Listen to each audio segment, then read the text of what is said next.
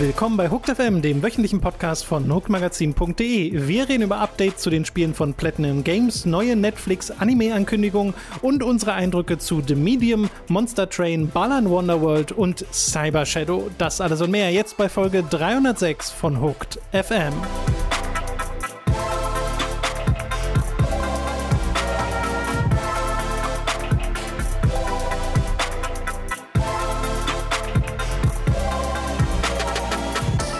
Begrüßen euch bei einer weiteren Folge Hooked FM. Ich bin Tom und mir zugeschaltet ist mal wieder der Robin.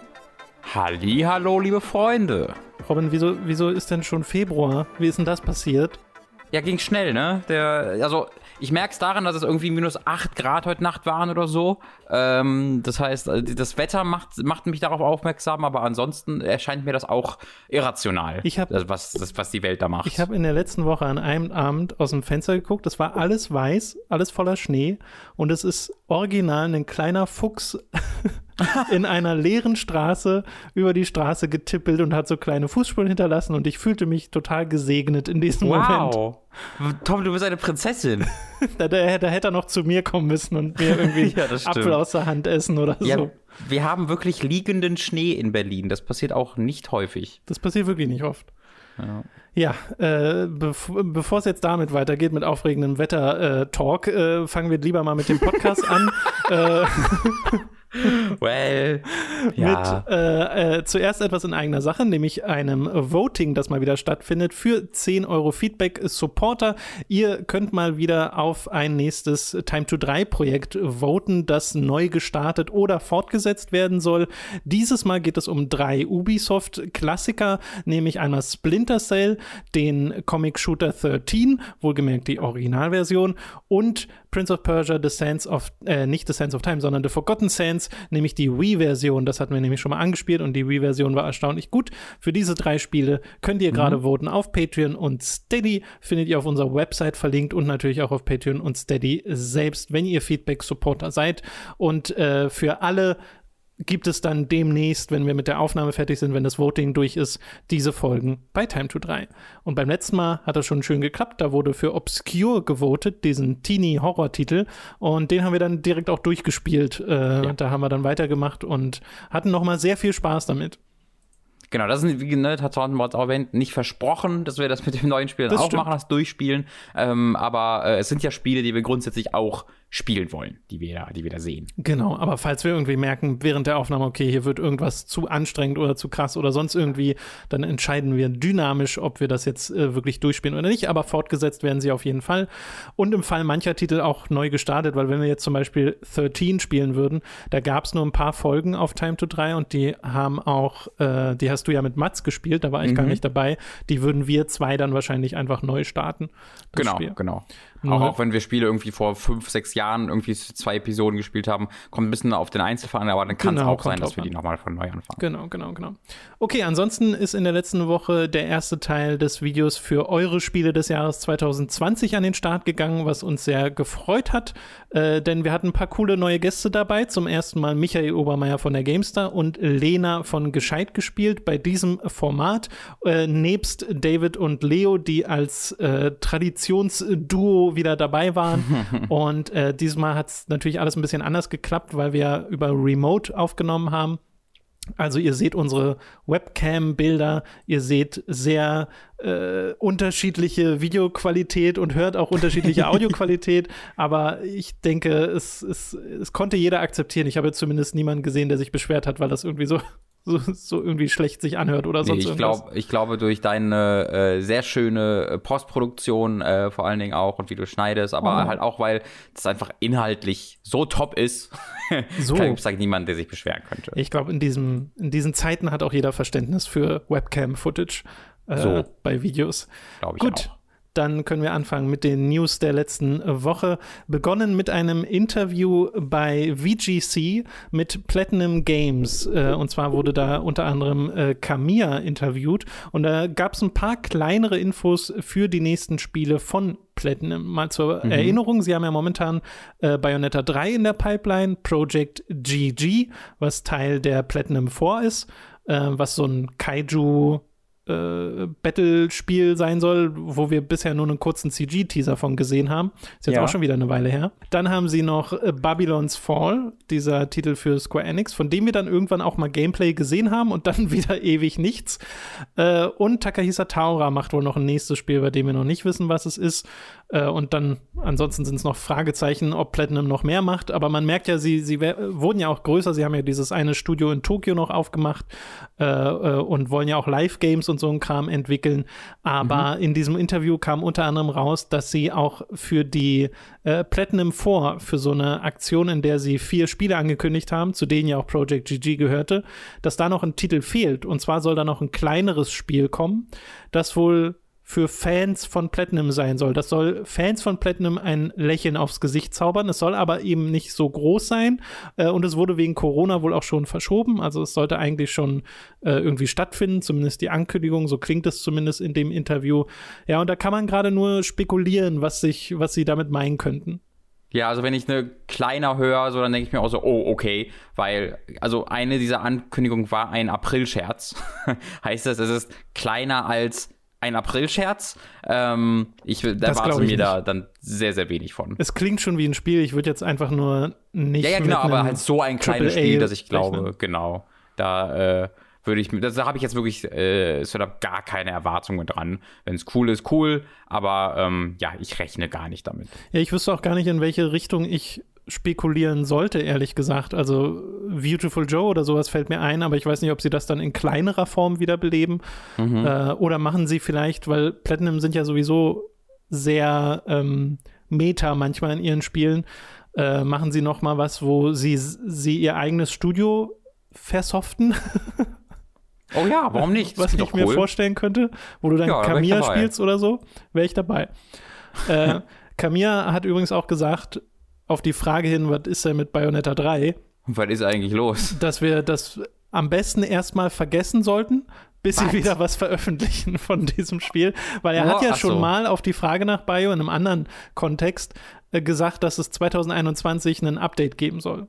Und jetzt hat er halt auch gesagt, naja, es ist ja erst Januar und es kann noch passieren, aber am besten wir vergessen erstmal alle Bayonetta 3, bis wir wieder was sagen, so nach dem Motto. What, what happened? Ja, Wirklich, was ist da passiert?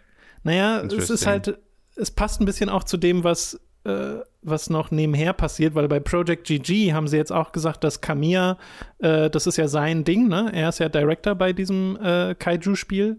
Und das soll wohl erst in diesem Jahr in die richtige Entwicklung gehen. Also sie sind noch nicht mal irgendwie in einer Phase, wo sie Gameplay basteln oder sowas. Ja. Äh, das ist also auch noch ganz früh in der Entwicklung. Und ich glaube, es hilft ganz gut, diese, diese Sachen mal zu hören, um die Erwartungshaltung anzupassen an die verschiedenen Sachen, die Platinum gerade machen, weißt du? Mhm, mhm. Ja, das äh, ergibt alles Sinn für mich. Die sind ja in so einem, wirkt so in so einem Zwischenschritt, äh, wo sie ja auch, ne, sie wollen ja schon seit Jahren komplett self-publishen und so. Und das sind jetzt eigentlich diese Spiele, wo das passieren soll. Äh, die einzige IP, denen die ja, äh, also die denen gehört, ist ja Wonderful 101. Und die ist, man muss es leider sagen, quasi wertlos. Ich habe jetzt mal geguckt, das Spiel hat irgendwie.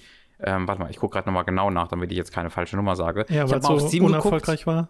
Genau, äh, das war also die Base-Version war ja schon unerfolgreich und die äh, Steam-Version hatte irgendwie Dutzende User-Reviews, glaube ich.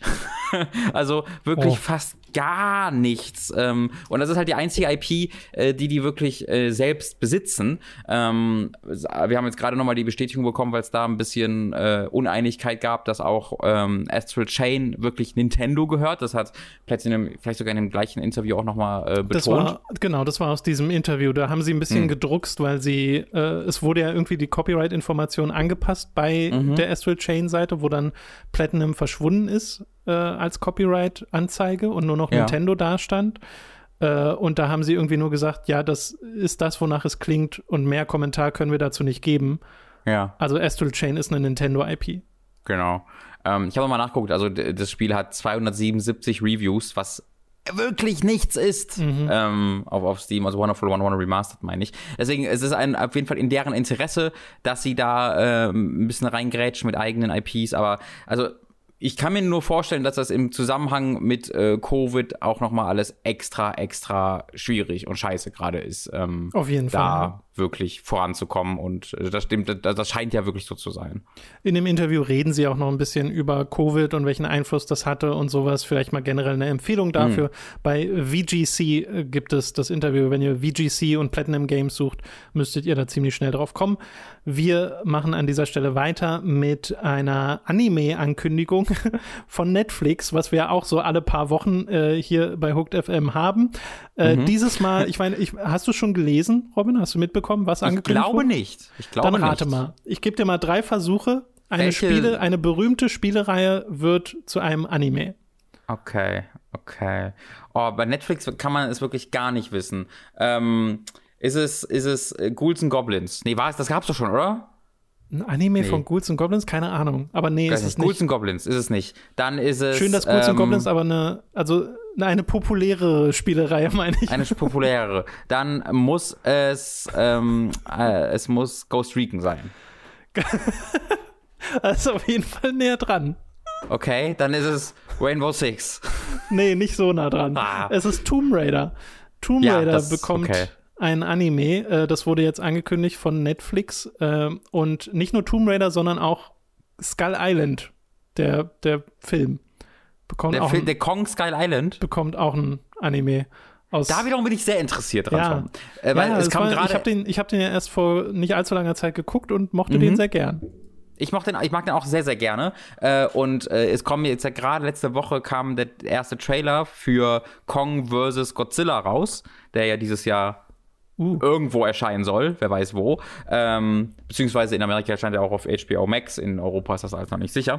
Ähm, und da war ich sehr enttäuscht, weil der scheint sehr eine direkte Fortsetzung von Godzilla King of Monsters, also Godzilla 2 zu sein, den ich ja absolut furchtbar fand. Äh, ich, mag, ich mag Godzilla 2014 ziemlich gerne und ich Lieb, na, Liebe ist übertrieben, aber ich mag äh, Skull Island sehr, sehr gerne und dann äh, Godzilla 2 mochte ich gar nicht und das scheint sehr eine Fortsetzung davon zu sein. Deswegen wäre das cool, dass ich quasi mein Skull Island-Ding, diese, diese Ästhetik davon vielleicht in Anime-Form bekomme. Das würde sehr viel Sinn ergeben. Wo es gar nicht Sinn ergibt für mich, ist bei Tomb Raider. ich sehe gar nicht, Ja. wo Tomb Raider ein Anime sein muss. Also und warum? Die Geschichte, ich will die Geschichte von Tomb Raider? Nee. Hä? Nee. Ja, es ist wohl, also bei Skull Island ist wohl schon bestätigt, dass das das gleiche Animationsstudio macht, das auch Castlevania gemacht hat. Ja, Das ergibt sehr Sinn. ja. Castlevania ist ja ein gut produzierter Anime. Ich Oh finde, ja. der sieht ganz gut aus. Äh, bei Tomb Raider aber nicht, also zumindest so wie ich das gelesen habe, bei Hollywood Reporter äh, klingt das so, als ob wir bei Tomb Raider noch nicht genau das Studio wissen. Falls ihr da schon Informationen habt, könnt ihr auch gerne ergänzen. Wir wissen aber, dass es geschrieben und produziert wird von Tasha Huo. Äh, sie ist auch Autorin, so wie ich das gesehen habe, bei Witcher Blood Origin, was nochmal ein anderer Anime ist, der sich gerade noch in Entwicklung befindet. Äh, und wir haben zumindest die Information bekommen, dass es einerseits keinen Zusammenhang geben soll zu den ähm, Echtweltfilmen, die es jetzt in Mhm. letzter Zeit gab, äh, dass es aber nach der Reboot-Spieletrilogie spielen soll. Also es ist Ah, Kanon okay. mit den Spielen. Das ist ganz nett. Äh, sie war ja am Ende von Shadow quasi die Person, die Lara Croft, die man so ein bisschen kennt in den Nachfolgern. War Ähm, sie das war etwa der Tomb Raider? ja, sie war der Tomb Raider, der sagenumwobene. ähm, das haben sie dann tatsächlich äh, diesen, diesen, diesen Kreis geschlossen mit einer sehr coolen Endsequenz, wie ich immer noch finde. Hm. Ähm, aber ja, also net, offensichtlich greift sich gerade Netflix alles, Ja, scheinbar. was nicht ne? bei drei auf den Bäumen ist. Ja. Und ich habe auch so, also nach Dragon's Dogma fällt es mir auch schwer, allzu viel Motivation für diese Dinge aufzubauen, weil sie, Ja. sie gehen so in beide Richtungen. Weil Castlevania mag ich ja echt gern, da muss ich auch noch die neue Staffel gucken. Und äh, äh, Dragon's Dogma die zweite, ist die auch absoluter schon Trash. drei Jahre alt ist, oder gibt es eine dritte? Nee, es gibt eine dritte Castlevania-Staffel. Oh, habe ich Ja. gar nicht gewusst. Ich, muss, ich habe die erste Staffel nur zwei, drei Folgen gesehen, fand die cool, aber dann einen Anschluss verpasst. Die Ähm, erste wenn ich Staffel mit sind doch auch nicht viel bin- mehr als zwei, drei Folgen. Ja, das sind, glaube ich, sechs, ne, oder sowas, oder ja, fünf. es war Ja. nicht viel. Ich muss es mal, äh, muss es mal nachholen, weil äh, das wirkt alles sehr cool. Es, es macht Spaß, auf jeden Fall. Äh, genau, also äh, freuen tun wir uns jetzt nicht auf diesen Tomb Raider Anime. Wir Nee. nehmen zur Kenntnis, dass er kommt und lassen Ja. uns gern überraschen, falls er plötzlich doch super gut ist, würde Genau, ich sagen. genau. Gut, dann äh, gibt es noch ein paar kleinere Sachen äh, aus der letzten Woche. Zum einen ein neues äh, Entwicklerstudio von EA namens Full Circle in Vancouver, die sich jetzt um Skate kümmern werden. Wir erinnern uns, im letzten Jahr wurde ja bei einem EA Play Event Skate 4 quasi angekündigt. Äh, Ob es dann auch wirklich Skate 4 heißen wird, äh, müssen wir mal gucken. Äh, Darren Chung und Cass Perry sind wieder mit dabei als Key Designer. Die sind auch schon in der Vergangenheit für Skate verantwortlich gewesen. Ansonsten heuern EA gerade für dieses neue Studio ganz viele Leute an, um dann äh, dieses Spiel zu entwickeln. Aber das ist auch nochmal ein Zeichen, denke ich, dafür, dass wir uns noch ein bisschen gedulden müssen, bis wir die Wiederbelebung von Skate auf diese Art Mhm. und Weise sehen, wenn es jetzt erst das Studio gibt und wenn sie immer noch so viele Leute anheuern. Aber es ist überraschend, dass sie so wirklich ein Studio dafür aufbauen. Das hätte ich jetzt nicht erwartet. Ist ein gewisses Ähm, Commitment, ne? Ja, vielleicht hatten sie ja ursprünglich mal vor, dass Vicarious Visions das machen soll. Naja. Das halt war ja Neues bauen. Activision. I know, I know. Das hätte aber auch irgendwie gepasst. Das wäre sehr Ja, lustig ne? gewesen, wenn der gleiche Entwickler Skate und Tony Hawk gemacht hätte. Hätte wäre ich ein sehr großer Fan von. Also wenn beides dann so gut werden wird, wie, Ja. wie halt Tony Hawk war, das wäre wirklich sehr beeindruckend. ja, Ja. Dann haben wir noch zwei äh, Release-Updates, die ich hier mal mit reingenommen habe. Einmal wurde der Release verschoben von Returnal von März auf den 30. April, das für die PlayStation 5 erscheinen soll, das Spiel von Housemark. Äh, und das finde ich nach wie vor sehr interessant aussieht. Äh, 30. April müssen wir uns noch ein bisschen länger gedulden, finde ich aber noch okay. Und Biomutant hat ein Release-Datum, nämlich den 25. Mai 2021 für PC, PlayStation 4 und Xbox One. Falls ihr noch wisst, was Biomutant ist, das Spiel, in Das dem man mit einem so weird. Waschbär oder Katzenbär oder äh, Ja, man baut Bären. es selbst. Genau. Man baut es selbst, genau. Genau, es ist so weird, Tom. Ja. Weil, dass die jetzt noch nicht mal irgendwie ähm, einen Trailer dazu hauen, sondern einfach so sagen, so, das kommt übrigens jetzt in drei, vier Monaten raus. Äh, hier ist äh, Update, das war's. Ihr habt das Spiel seit sieben Jahren nicht mehr dran gedacht. Äh, es ist voll komisch. Es wurde verschoben und verschoben. Ähm, sie sagen wohl, sie crunchen nicht, weshalb es auch ein bisschen länger dauert. Ja, das ist doch gut.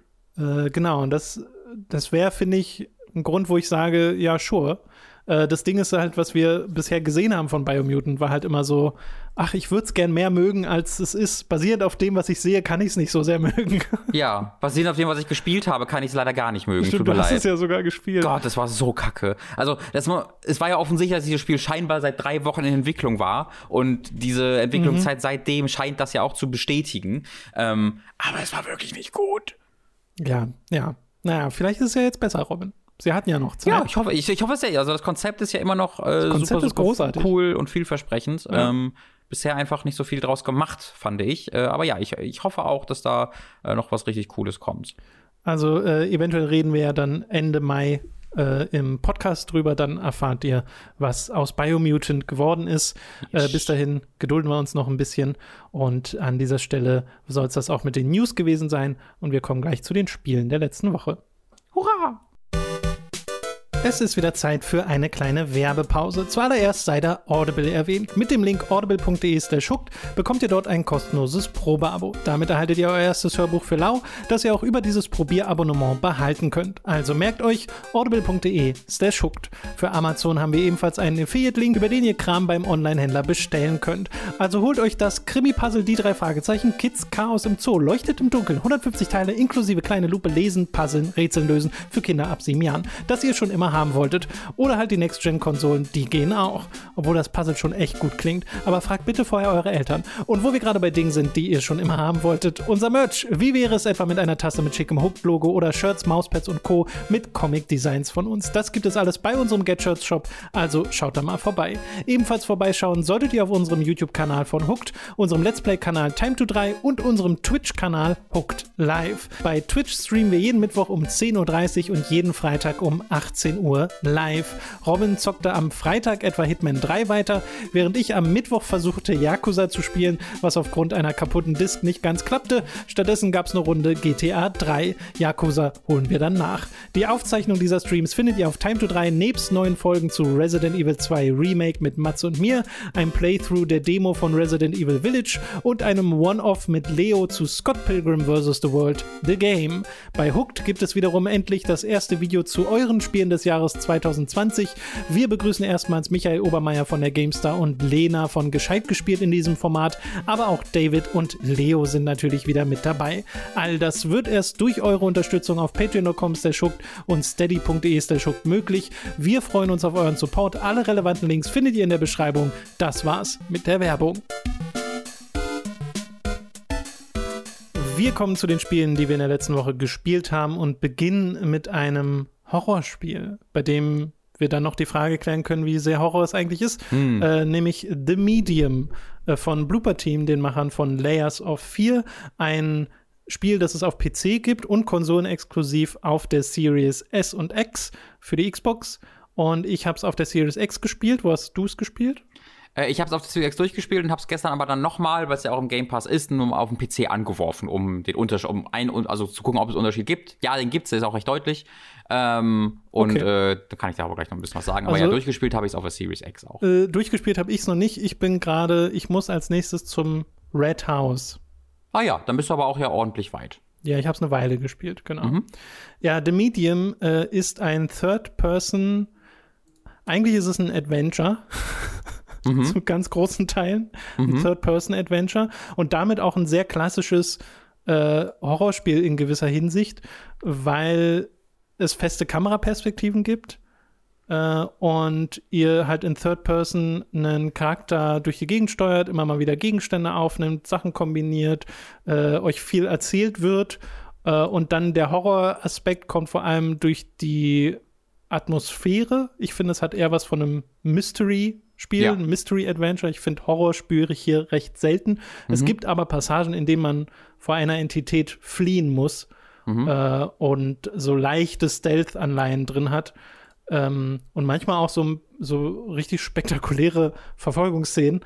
Äh, aber die sind eher selten. Also die meiste Zeit ist man in sehr ruhigen, gemächlichen Situationen unterwegs. Ganz genau. Äh, das äh, mochte ich ziemlich gern. Du bist halt recht linear. Also über, über die Linearität würden wir gleich nochmal reden, aber atmosphärisch hast du das ziemlich genau und gut äh, rübergebracht. Ist, ich sehe, dass man das als Horrorspiel benennen kann, aber mhm. ähm, es ist nicht wirklich, also ich habe auch nicht wirklich, also es gab einen, einen Scare, den ich hatte, aber ansonsten habe ich es auch eher so als sehr atmosphärischen Mystery-Thriller erlebt, als ja, genau. als Horror also. Also ich habe ja eher an die Adventure-Spiele Black Mirror gedacht und weniger an irgendwie Layers of Fear, was sie vorher gemacht haben, weil Layers of Fear war für mich schon sehr deutlich ein Horrorspiel. Ja, also ich nenne da ja auch immer äh, noch lieber Observer, weil ich finde, dass das noch deutlich ähm, ja, mhm. ähm, nicht Horror, sondern deutlich so, oh, wie nennt man das? Weiß wenn sie viel vorhaben. Wie ist das Wort, wenn Leute viel vorhaben? Ambitioniert. Ambitioniert, vielen Dank. Wenn, äh, also äh, Observer war richtig ambitioniert und hat dann so ein bisschen neue Sachen gemacht und mich auch richtig, also, also richtig in Angst versetzt immer mal wieder. Ähm, und äh, da, das ist beides deutlich mehr Horrorspiel als jetzt ähm, The hm. Medium. Hm. Ich weiß, wir haben, glaube ich, beide Blair Witch nicht gespielt, ne? Nee, nee, nee, genau. Ja. Habe ich nur gesehen, wie das gespielt wurde mhm. äh, bei anderen. Ja, aber ambitioniert würde ich The Medium auch nennen. Es hat ja zum oh, ja. einen diesen Aspekt, dass ich äh, dass es hier zwei parallel existierende Dimensionen gibt. Einmal die reale Welt und dann so eine Art Afterlife. Äh, mhm. ähm, und die wirklich in dem Sinne gleichzeitig existieren, dass des Öfteren der Bildschirm gespalten wird und du den gleichen Charakter in beiden Dimensionen gleichzeitig steuerst. Und mhm. manchmal gibt es dann halt in der einen etwas, das den Weg in der anderen blockiert äh, und dann muss man erst ein Rätsel lösen oder äh, irgendwie oft so eine weiße Energiequelle, äh, so ein leuchtendes Licht absorbieren, das dann an einer anderen Stelle benutzen äh, oder sowas. Und äh, dadurch kriegt es, finde ich, auch eine eigene Identität, weil es ja schon weird ist, wenn du so ein Spiel spielst und dann hat dann, dann hat dein Charakter so eine, so eine Animation, als ob sie gerade krasse Kopfschmerzen hat und laute Musik erklingt und dann spaltet sich der Bildschirm und zwar manchmal vertikal, manchmal horizontal äh, und dann hast du plötzlich diese zwei äh, Spiele, die parallel laufen. Also es sieht halt aus, als ob du zwei Sachen gleichzeitig spielst. Äh, das finde ich schon ganz witzig. Äh, ja, es ist, ich glaube, ganz witzig ist die richtige Bezeichnung dafür, weil in der, ähm, das ist ja, das steht ja sehr im Mittelpunkt der Werbekampagne ähm, und wird schon, also ich habe da, war schon gespannt darauf, was es sich so spielerisch dann einfallen lässt und was das dafür Auswirkungen auf das Gameplay hat. Mhm. Und die sind alle sehr, sehr überschaubar. Ähm, also es ist wirklich eine Spielerei, die immer mal ganz cool ist, die aber auch genauso oft, wie sie ganz cool ist, äh, mich ein bisschen verwirrt, warum sie gerade da ist. Ne? Also viele Cutscenes, nicht alle, aber viele Cutscenes äh, zeigen dann gleichzeitig auch, wie sie in der Welt der Toten und in der echten, normalen Welt äh, agiert. Und alles, was halt wichtig für die Zwischensequenz ist, passiert in der Welt der Toten. Und du siehst halt einfach in der echten Welt, wie sie quasi einfach agiert als ob sie mit jemandem spricht, aber da ist gar keiner. Und das mhm. ist irgendwie ganz nett, aber dafür, dass du dann konstant ein Drittel des Bildschirms dafür halt verschwendest, äh, wo eigentlich nichts passiert, sehe ich halt als Spielerei an, die ich nicht schlimm finde. Also ich sage jetzt nicht so, ah, das ist richtige Scheiße. Ähm, nur so richtig, ne, richtig viel damit machen, auch auf spielerischer Ebene machen sie leider eigentlich nicht. Nee, dem würde ich zustimmen. Ich finde, ich habe es auch als recht gimmicky empfunden mhm. äh, und hätte mir gewünscht, also ich habe es ja noch nicht durchgespielt, aber wenn du das so sagst, klingt es so, als ob da jetzt auch nicht mehr kommt. Hätte mir gewünscht, dass es ein bisschen mehr Interaktions Raum gibt, weil es gibt so selten mal Sachen, dass du irgendwie in der Echtwelt so eine Uhr hast, wo du den Zeiger zurückdrehst und dann verändert sich mhm. in dieser Parallelwelt die Umgebung und äh, das sieht dann wirklich auch cool aus und so. Äh, aber das ist, glaube ich, schon das höchste der Gefühle. Also mir fällt jetzt gerade nicht mehr ein, was da noch passiert auf der Ebene, weißt du? Ja, nee, du hast absolut recht. Äh, genau das ist es. Ähm, das ist ganz nett, aber es ist, also wenn es einfach im Spiel drin gewesen wäre, dann würde ich sagen, ach, ganz cool. Ähm, aber es ist halt nicht dieses äh, Alleinstellungsmerkmal, das dieses Spiel jetzt auszeichnet und völlig äh, genau. einzigartig macht. Oder so. Und äh, wir können ja mal, jetzt haben wir eigentlich schon einen Schritt übersprungen, wir können ja mal das Setup erklären. Wir spielen mhm. in diesem Spiel Marianne, eine junge Frau, die, also das Spiel fängt an mit so einer Art Rückblick, Rückblende, Fragezeichen, indem man ein kleines Mädchen sieht, äh, das verfolgt wird im Wald äh, und dann schneidet es halt auf Marianne, die mit jemandem redet, äh, von dem wir noch nicht wissen, wer das ist. Äh, und sie erzählt halt die Dinge, die ihr passiert sind. Und diese Dinge spielen wir dann nach und erfahren dann, dass sie halt diese Verbindung zu dieser Totenwelt hat, äh, dass sie Leute als Medium quasi ähm, geleitet in die andere Welt, dass sie denen hilft äh, bei, dieser, bei dieser Überfahrt. Und eben dann halt schon ihr ganzes Leben lang Dinge sehen kann, die andere Leute nicht sehen und dass sie sich für die einzige hält, die das kann. Und dann kriegt sie aber einen Anruf von jemandem, der, der sie kennt und der meint, das auch zu können. Und das ist so ein bisschen der Antrieb. Mhm. Äh, das, das startet sozusagen das Abenteuer. Sie bekommt dann einen Ort gesagt, zu dem sie hin möchte. Äh, und da passieren dann Dinge und von da ausgehend äh, entfesselt sich dann die Geschichte, die ich bisher als sehr ähm, äh, tonal äh, all over the place empfunden habe an vielen mhm. Stellen, weil ich nie so richtig wusste, was jetzt The Medium gerade möchte, weil die meiste Zeit ist es sehr ruhig und mhm. äh, sehr, äh, du hast sehr oft so diese Detektivstimmung, wo Marianne sich Sachen anguckt und auch alles kommentiert. Also sie redet wirklich sehr viel mit dir. Äh, und dann hast du manchmal aber sehr große Momente, wo das Spiel dann sehr auf den Putz haut und wo es sehr laut wird und ich dann mich an manchen Stellen an Diablo 3 Zwischensequenzen erinnert fühle. äh, und das ist etwas, das ich nicht erwartet hätte in diesem Spiel. Ja, ich sehe, was du meinst, auf jeden Fall. Ähm, ich würde dir, also all over the place, ich finde, ich, da, da würde ich glaube ich nicht so ganz zustimmen. Also du hast, voll, du hast da recht mit, aber das habe ich gar nicht so empfunden weil ich finde, es, das macht er so von Anfang an eigentlich.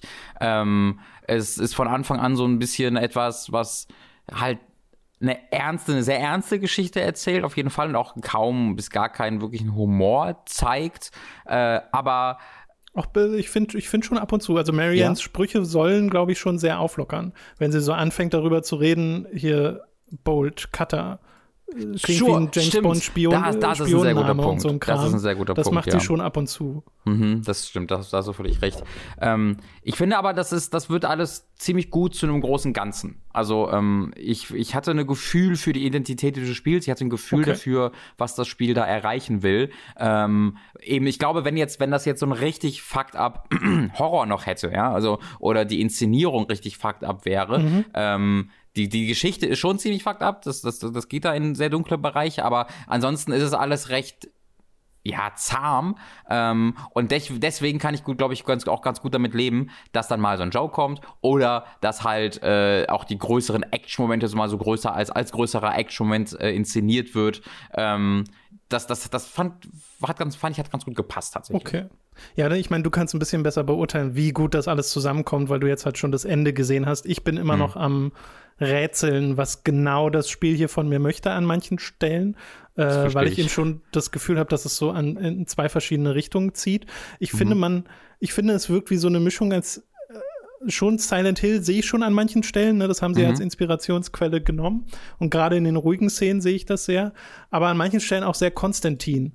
Kennst du diesen Film mit Keanu Reeves? ja, das ergibt so Sinn. Du hast völlig recht, Tom. Das ist eine Mischung aus diesen beiden Sachen und ich finde das schon interessant. Also ich bin so die ganze Zeit äh, fasziniert davon, aber nicht mhm. immer überzeugt, weißt du?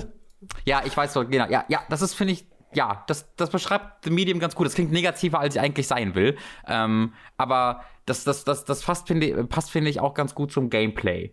Ähm, mhm. Dass ich davon sehr fasziniert bin, ohne davon jetzt endgültig überzeugt zu sein, weil es halt diese festen Kameraperspektiven hat. Und wenn man das Spiel sieht, dann sieht's, also wenn man sieht, wie sie spielt, dann sieht es halt wirklich so aus wie so ein klassisches Silent Hill Resident Evil, ähm, wo man feste Kameraperspektive hat. Man hat keine Tanksteuerung, aber allein das ist ein krasses Alleinstellungsmerkmal. Ich muss richtig, also gibt es andere, äh, zumindest äh, etwas größere Horrorspiele in den letzten zehn Jahren dieser Art? Mir fällt da nichts ein, Tom. Ähm, nee, mir auch nicht. Also Third-Person-Horror wäre halt die Resident Evil Remakes, aber das mhm. ist halt nicht feste Kameraperspektive. Mhm. Äh, und das ist ja etwas, äh, bei dem habe ich ja auch schon in der Vergangenheit gesagt, ich würde mir das gerne mal wieder wünschen. Äh, und ich freue mich da sehr drüber, dass sie sich beide Medium dafür entschieden haben, ähm, das so zu inszenieren, weil sie es eben auch manchmal richtig cool inszenieren. Also du ja. hast schon manchmal ein paar Spielereien mit der Kamera drin. Ich wünschte fast noch ein paar mehr, aber äh, ich habe mich trotzdem drüber gefreut. Es ist halt ein starker Kontrast ähm, und auch so ein bisschen die Erkenntnis, warum vielleicht so viele Horrorspiele First Person sind weil das Spiel wahnsinnig gut aussieht auf der einen Seite. Also die Umgebungen sind der absolute Hammer an manchen Stellen. Sieht das wirklich einfach echt aus. Äh, und so wie der Charakter sich bewegt, ist diese genau. Immersion, finde ich, auch schon wieder gebrochen. Ja, das ist, das ist so einer der faszinierendsten Aspekte an diesem Spiel, denn ich finde auch, die Umgebungen sehen richtig gut aus. Ja. Also wirklich, wenn du auf die Umgebungen guckst, dann ist das so richtig so, holy shit, das sieht super aus. Und das war ja auch schon so ein Ding, was auch bei Observer großartig war. Also Observer ist auch ein großartig aussehendes Videospiel.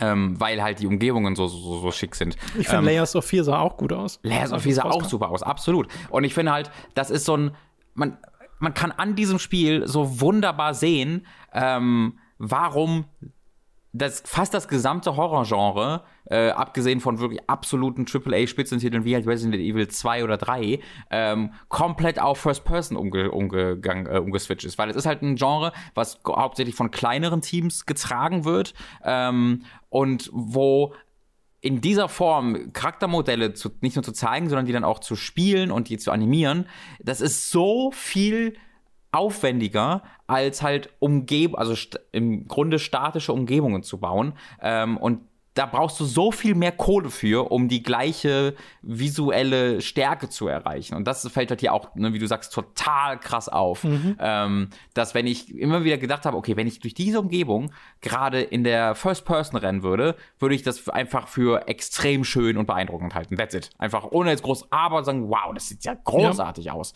Ähm, und der, äh, das Charaktermodell zieht dann immer deutlich runter, aber ich bin sehr bereit gewesen, diesen Preis zu bezahlen, weil es mir dafür diese einzigartige Erfahrung gibt, ja, weil es mich dafür so erinnert hat an die alten Silent Hill Tage und weil ich dieses Spielgefühl seit so vielen Jahren nicht mehr gehabt habe, da gehe ich sehr gerne ein, den Preis zu bezahlen, dass ähm, ich halt dafür ein Charaktermodell bekomme, was jetzt nicht top of the notch AAA ist, weißt du?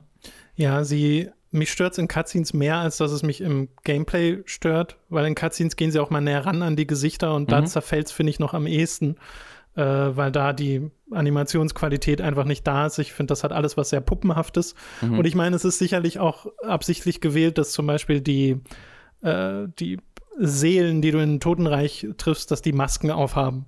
Das hm. hilft. Mhm. Ja, weißt ja. du, das ist, genau. hilft deutlich. Du hast im Grunde, also genau, und dann gibt es auch Charaktere, die du wiederum in Cutscenes aus der First Person siehst, damit sie, da wo sie dann keine Charaktermodelle bauen mussten. Also ja. im Grunde gibt es drei Charaktermodelle, vier, bin gerade nicht ganz sicher. Ja, genau, also eine halt nicht sonderlich viele, ja. Aber das fällt dir nicht auf. Also das ist mir jetzt gerade wirklich erst beim drüber nachdenken bewusst, bewusst geworden, weil das Spiel selbst das alles sehr natürlich verpackt, wie ich finde. Ja, ja, ja. Ich finde es auch in Horrorspielen gar nicht so unüblich, dass man eher wenige, äh, wenige genau. agierende Personen hat in der Geschichte. Äh, bei mir ist es halt so ein, na, ich habe ja schon beschrieben, dass das Tonal für mich so ein bisschen in verschiedene Richtungen geht. Ähm, und so geht es mir bei mehreren Stellen im Spiel, weil ich möchte The Medium, glaube ich, ein ganzes Stück mehr mögen, als ich es am Ende tue. Mhm. Äh, und ich habe so zwei Kritikpunkte, die noch stärker wiegen als jetzt das etwas oberflächliche, dass irgendwie Animationen nicht passen. Der eine ist, dass es für mich ein bisschen, im Englischen würde ich overwritten äh, sagen, mm, ist, ja. äh, weil mir Marianne doch eine ganze Ecke zu viel redet. Also dieses in einen, rein, äh, in einen Raum reinkommen und dann direkt sagen, oh, ich spüre äh, große Reue und Trauer in diesem Raum äh, und dann im nächsten Raum sowas ähnliches sagen äh, und dann im nächsten nochmal was ähnliches, äh, das ging mir irgendwann sehr auf den Zeiger. Also das Spiel lässt seine Spielwelt kaum für sich selbst reden, weil es mir immer alles sagt. Weil mhm. Marianne immer alles sagt. Äh, und das äh, hat mich dann doch ein bisschen mehr gestört, je weiter ich gekommen bin, weil ich dann mir gewünscht hätte, dass es auch manchmal die Klappe hält und mich die Sachen einfach absorbieren lässt, weil ich finde, die Umgebung und so würde das alles selbst tragen. Und mhm. ich finde ja auch die Notizen über die An äh, Anwohner in diesem einen Gebäude, in dem du unterwegs bist. Und da werden auch Geschichten erzählt, ne, über diese Postkarten zum Beispiel. Äh, die du findest, werden so einzelne Charaktergeschichten äh, über die, den Verlauf des Spiels erzählt. Äh, und da bin ich an und für sich dabei. Sowas, sowas mag ich ja ganz gern. Dazwischen habe ich aber immer wieder diesen, diesen Kommentar von Marianne, die äh, das für sich selbst einordnet. Äh, und das raubt mir dann manchmal die Gelegenheit, das einzuordnen. Das finde ich ein bisschen schade auf der mhm. einen Seite. Und auf der anderen Seite äh, ist das Puzzeln so äh, auch wieder, es wird mir aus der Hand genommen zu puzzeln. Ich hatte einmal wirklich so einen sehr definierenden Moment für mich, wo ich den Namen einer Person rausfinden sollte. Mhm. und ich habe ihn rausgefunden selber. Mhm. Ja. Äh, und dachte dann so, okay, ja, jetzt weiß ich es ja, jetzt gehe ich weiter. Und dann an der Stelle, an der ich den Namen brauchte, konnte ich konnte ich nicht weitermachen, weil mhm. Marianne ihn noch nicht rausgefunden hatte. Ich hatte ihn, aber sie nicht. Und was ich übersehen hatte, war einfach auf einem Zettel bei einer Zeile hätte ich X drücken müssen. Und dann sagt sie selbst, ah, okay, es ist der Name. Und dann gibt es nochmal so ein Voice-Sample von ihr. Und erst dann gilt das Rätsel als gelöst. Äh, und da dachte ich dann auch so, ja, aber also, das ist doch doof. Äh, warum lasst ihr mir da nicht ein bisschen mehr Freiheit sozusagen, äh, da selbst drauf zu kommen? Äh, und das zieht sich, finde ich, so ein bisschen durchs Spiel. Also ich, ich denke nie wirklich viel drüber nach, über das, was ich mache, sondern lass mich eher so Mitspülen vom Spiel. Also ich habe mhm. da kaum eigenen Input gefühlt. Ja, also tatsächlich das Beispiel, was du gegeben hast, hatte ich eins zu eins das gleiche. Äh, genau, genau Echt? dieses Erlebnis habe ich auch okay. gemacht, ja. Ähm, und das ist das, das ist, glaube ich, mein größtes. Also ich glaube, ich bin noch mal eine Ecke positiver als du eingestellt, weil ich mochte es wirklich echt gerne. Mhm. Eben vor allen Dingen, weil es diese Erfahrung ist, nach der ich jetzt so lange gezerrt habe und dann habe ich sie jetzt bekommen, nicht exakt in der Silent Hill 2 Bestes Spiel aller Zeiten Variante, aber zumindest in einer kompetenten, guten Variante. Ähm, aber das wäre auch mein größter Kritikpunkt, äh, dass das Spiel zu linear ist. Ähm, diese Spiele hm. sind traditionell eigentlich ziemlich linear. Ne? Also wenn du dir ein Silent Hill anguckst, Silent Hill 2, äh, Silent Hill 3 äh, und auch wenn du zu einem Resident Evil guckst, ähm, die Spiele sind im Kern linear, aber sie präsentieren sich halt als offene Spiele. Ne? Du hast hier ein großes Herrenhaus oder mhm. du hast hier die Stadt Silent Hill und wenn du es runterbrichst, dann sind die Schritte schon ziemlich vorgegeben, die du machen musst. Ähm, aber es verkauft sich eben als offeneres Spiel. Das ist auch so ne, die, die, der Klassiker, Final, der Unterschied zwischen einem Final Fantasy 13 und Final Fantasy 10 ist nicht, dass Final Fantasy 13 so unglaublich viel linearer ist, sondern dass Final Fantasy 13 es komplett verpasst, so dir, dir die Illusion zu geben, dass du in einer nicht linearen ja. Welt lebst. Ähm, und das ist auch hier der Fall. Ähm, das heißt, das Spiel hat so ein bisschen im Ansatz das Ding, dass du in einer großen Umgebungen bist, in einer großen Umgebung bist. Hier ist es so ein Arbeiterlager, nicht so ein Wohnlager ist es in einem sehr coolen Szenario, wie ich finde, in, einem, äh, in, in Polen. Ja. Ich weiß nicht, ist es denn, sind es die 90er, in denen du unterwegs bist, oder sind es Anfang ja, ja. der 2000er? Ich glaube, ja. 99 später Ich glaube auch, genau. Äh, was ein super cooles Szenario ist und was auch erzählerisch Einfluss hat, ähm, finde ich, finde ich super cool. Ähm, und du bist halt in dieser, in dieser Umgebung unterwegs und machst da auch, ziehst auch immer wieder Kreise, und ne, kommst dann zurück an Orte, wo du vor drei Stunden warst oder vor zwei Stunden warst. Ähm, aber schafft es lange nicht so gut wie halt so ein Silent Hill oder wie halt ein Resident Evil, dass du das Gefühl bekommst, dass du dir diese, äh, diesen, diesen Fortschritt selber erarbeitest, sondern hier ist die Illusion eine sehr eindeutige Illusion die ganze Zeit der Freiheit mhm. und es schiebt dich dann extrem linear diesen, diesen Weg entlang, wo die Rätsel dann immer mal wieder auch so automatisch im Grunde, also du weißt dann sofort, was du machen musst und machst es dann halt fünf Minuten lang, ähm, so dass es halt den Eindruck von so einem, von einem Walking Simulator macht, ne? Also so, so, so ein Spiel, was, so ein mhm. Genre, was dessen, den Namen ich gar nicht mag und wo ich auch. Gibt es nicht das Achievement im Spiel Running Simulator? Es gibt Wenn Running du Simulator. Zwei Kilometer genau. gerannt bist oder so? und wo ich auch gar nichts gegen habe, ne? Also einige Spiele dieses Genres gehören zu meinen Lieblingsspielen der letzten Jahre. Ähm, aber in so einem Spiel, wo es auch ein bisschen, es gibt ja keinen Kampf, aber es gibt Verteidigung und wo es so ein bisschen mhm. Tempo vorangeben soll, ähm, da wirkt so ein bisschen so, als ob das Spiel in diesen, mit einem Bein in dem Lager stehen will, wo es halt ne, ein Silent Hills oder ein Resident Evil sein will. Und mit dem anderen Bein steht es halt in dem Lager, wo es dann irgendwie ein Remains of Edith Finch ja, ist. Total. Ja. Äh, und das beißt sich ein bisschen. Ich glaube, das ist mein größter Kritikpunkt. Äh, da, da würde ich total zustimmen, gerade die, die letzte Beschreibung, ähm, wo ich nämlich jetzt auch gerade an diese eine Szene im ich nenne es mal einfach nur Garten denken muss, mhm. äh, wo ich auch so dachte, okay, was will das Spiel hier gerade von mir? Jetzt ist es wirklich nur, lauf mal von A nach B. Mhm. Äh, und das, äh, ja, es ist, deswegen sage ich, ich würde es gern mehr mögen. Mhm. Weil ich will ja auch diese Art von Spiel zurück. Und mhm. ich spiele es ja irgendwo auch fasziniert. Ne? Also als ich dann, ich habe vor allem gestern eine ganze Zeit lang gespielt und da konnte ich es dann auch nicht so richtig weglegen. Ja. Äh, weil ich zwar immer wieder mich irgendwo gestoßen habe und dachte, ach, das ist gerade ein bisschen blöd. Äh, und dann aber trotzdem wissen wollte, okay, was kommt hier als nächstes, weil ich finde, es hat ja. ein gerecht ordentliches Tempo drauf. Also man, man ist jetzt nicht ewig an einer Stelle. Ähm, und trotzdem äh, halt überall dieses Aber. Deswegen mhm. ist so eine von mir wäre es bisher eine eingeschränkte Empfehlung. Sagst du denn, dass die Story zufrieden zu Ende geht? Du hattest es ja schon ein bisschen angedeutet. Ähm, für mich ja, aber ich verstehe, wenn Leute sagen, dass sie das nicht so toll finden. Ganz ehrlich. Ähm, es endet okay. auf eine, also es, es, es, schließt es komplett ab, aber es endet auch auf eine offene Art gleichzeitig. Ähm, und ich würde es, glaube ich, machen ja viele Horror. Ja, generell ja, Filme und Spiele. Genau. Ähm, ich persönlich mag das, aber ich verstehe, wenn Leute sagen, wo ist, das ist doch kein Abschluss oder sowas. Ähm, mhm. Ich glaube, dass, also was, worauf ich sehr, sehr hoffe, ich würde tatsächlich das sehr, also nicht sehr, ich würde es empfehlen, ähm, weil ich glaube, dass man diese Erfahrung woanders gerade nicht bekommt, die The Medium einem gibt. Mhm. Und Until Dawn ist mir übrigens noch eingefallen als Spiel, was manchmal feste Kameraperspektiven hat. Oh, wow, ja, da bin ich nie drauf gekommen, aber du hast recht, ja. Ähm, was ich persönlich sehr hoffe, ähm, ist, also das Spiel scheint ja erfolgreich zu sein. Ne? Wir haben eine News, dass es schon seine Produktionskosten wieder drin hat. Ähm, was oh, nice, habe ich, noch gar nicht, hab ich noch gar nicht gelesen. Das freut mhm. mich. Äh, weil sie haben ja auch, äh, also nee, das weißt du gar nicht. Aber wenn du das Spiel durchspielst, kommt auch so eine Nachricht, wo sie tatsächlich schreiben, so hier, das ist unser ambitioniertes, ambitioniertes Spiel bisher, unser teures mhm. Spiel. Vielen Dank fürs Spielen. Wir haben dafür so bla bla bla bla. Ähm, und meine große Hoffnung ist halt, dass basierend auf diesem relativen Erfolg, den das Spiel jetzt gefeiert hat oder gerade feiert, ähm, dass wir da einen Sequel sehen. Äh, und ein Sequel sehen, das, wo dann vielleicht Microsoft sagt, okay, da, hauen, da stecken wir ein bisschen Geld rein. Denn jetzt gerade hat das, glaube ich, ich glaube, das Budget war 7 Millionen Euro.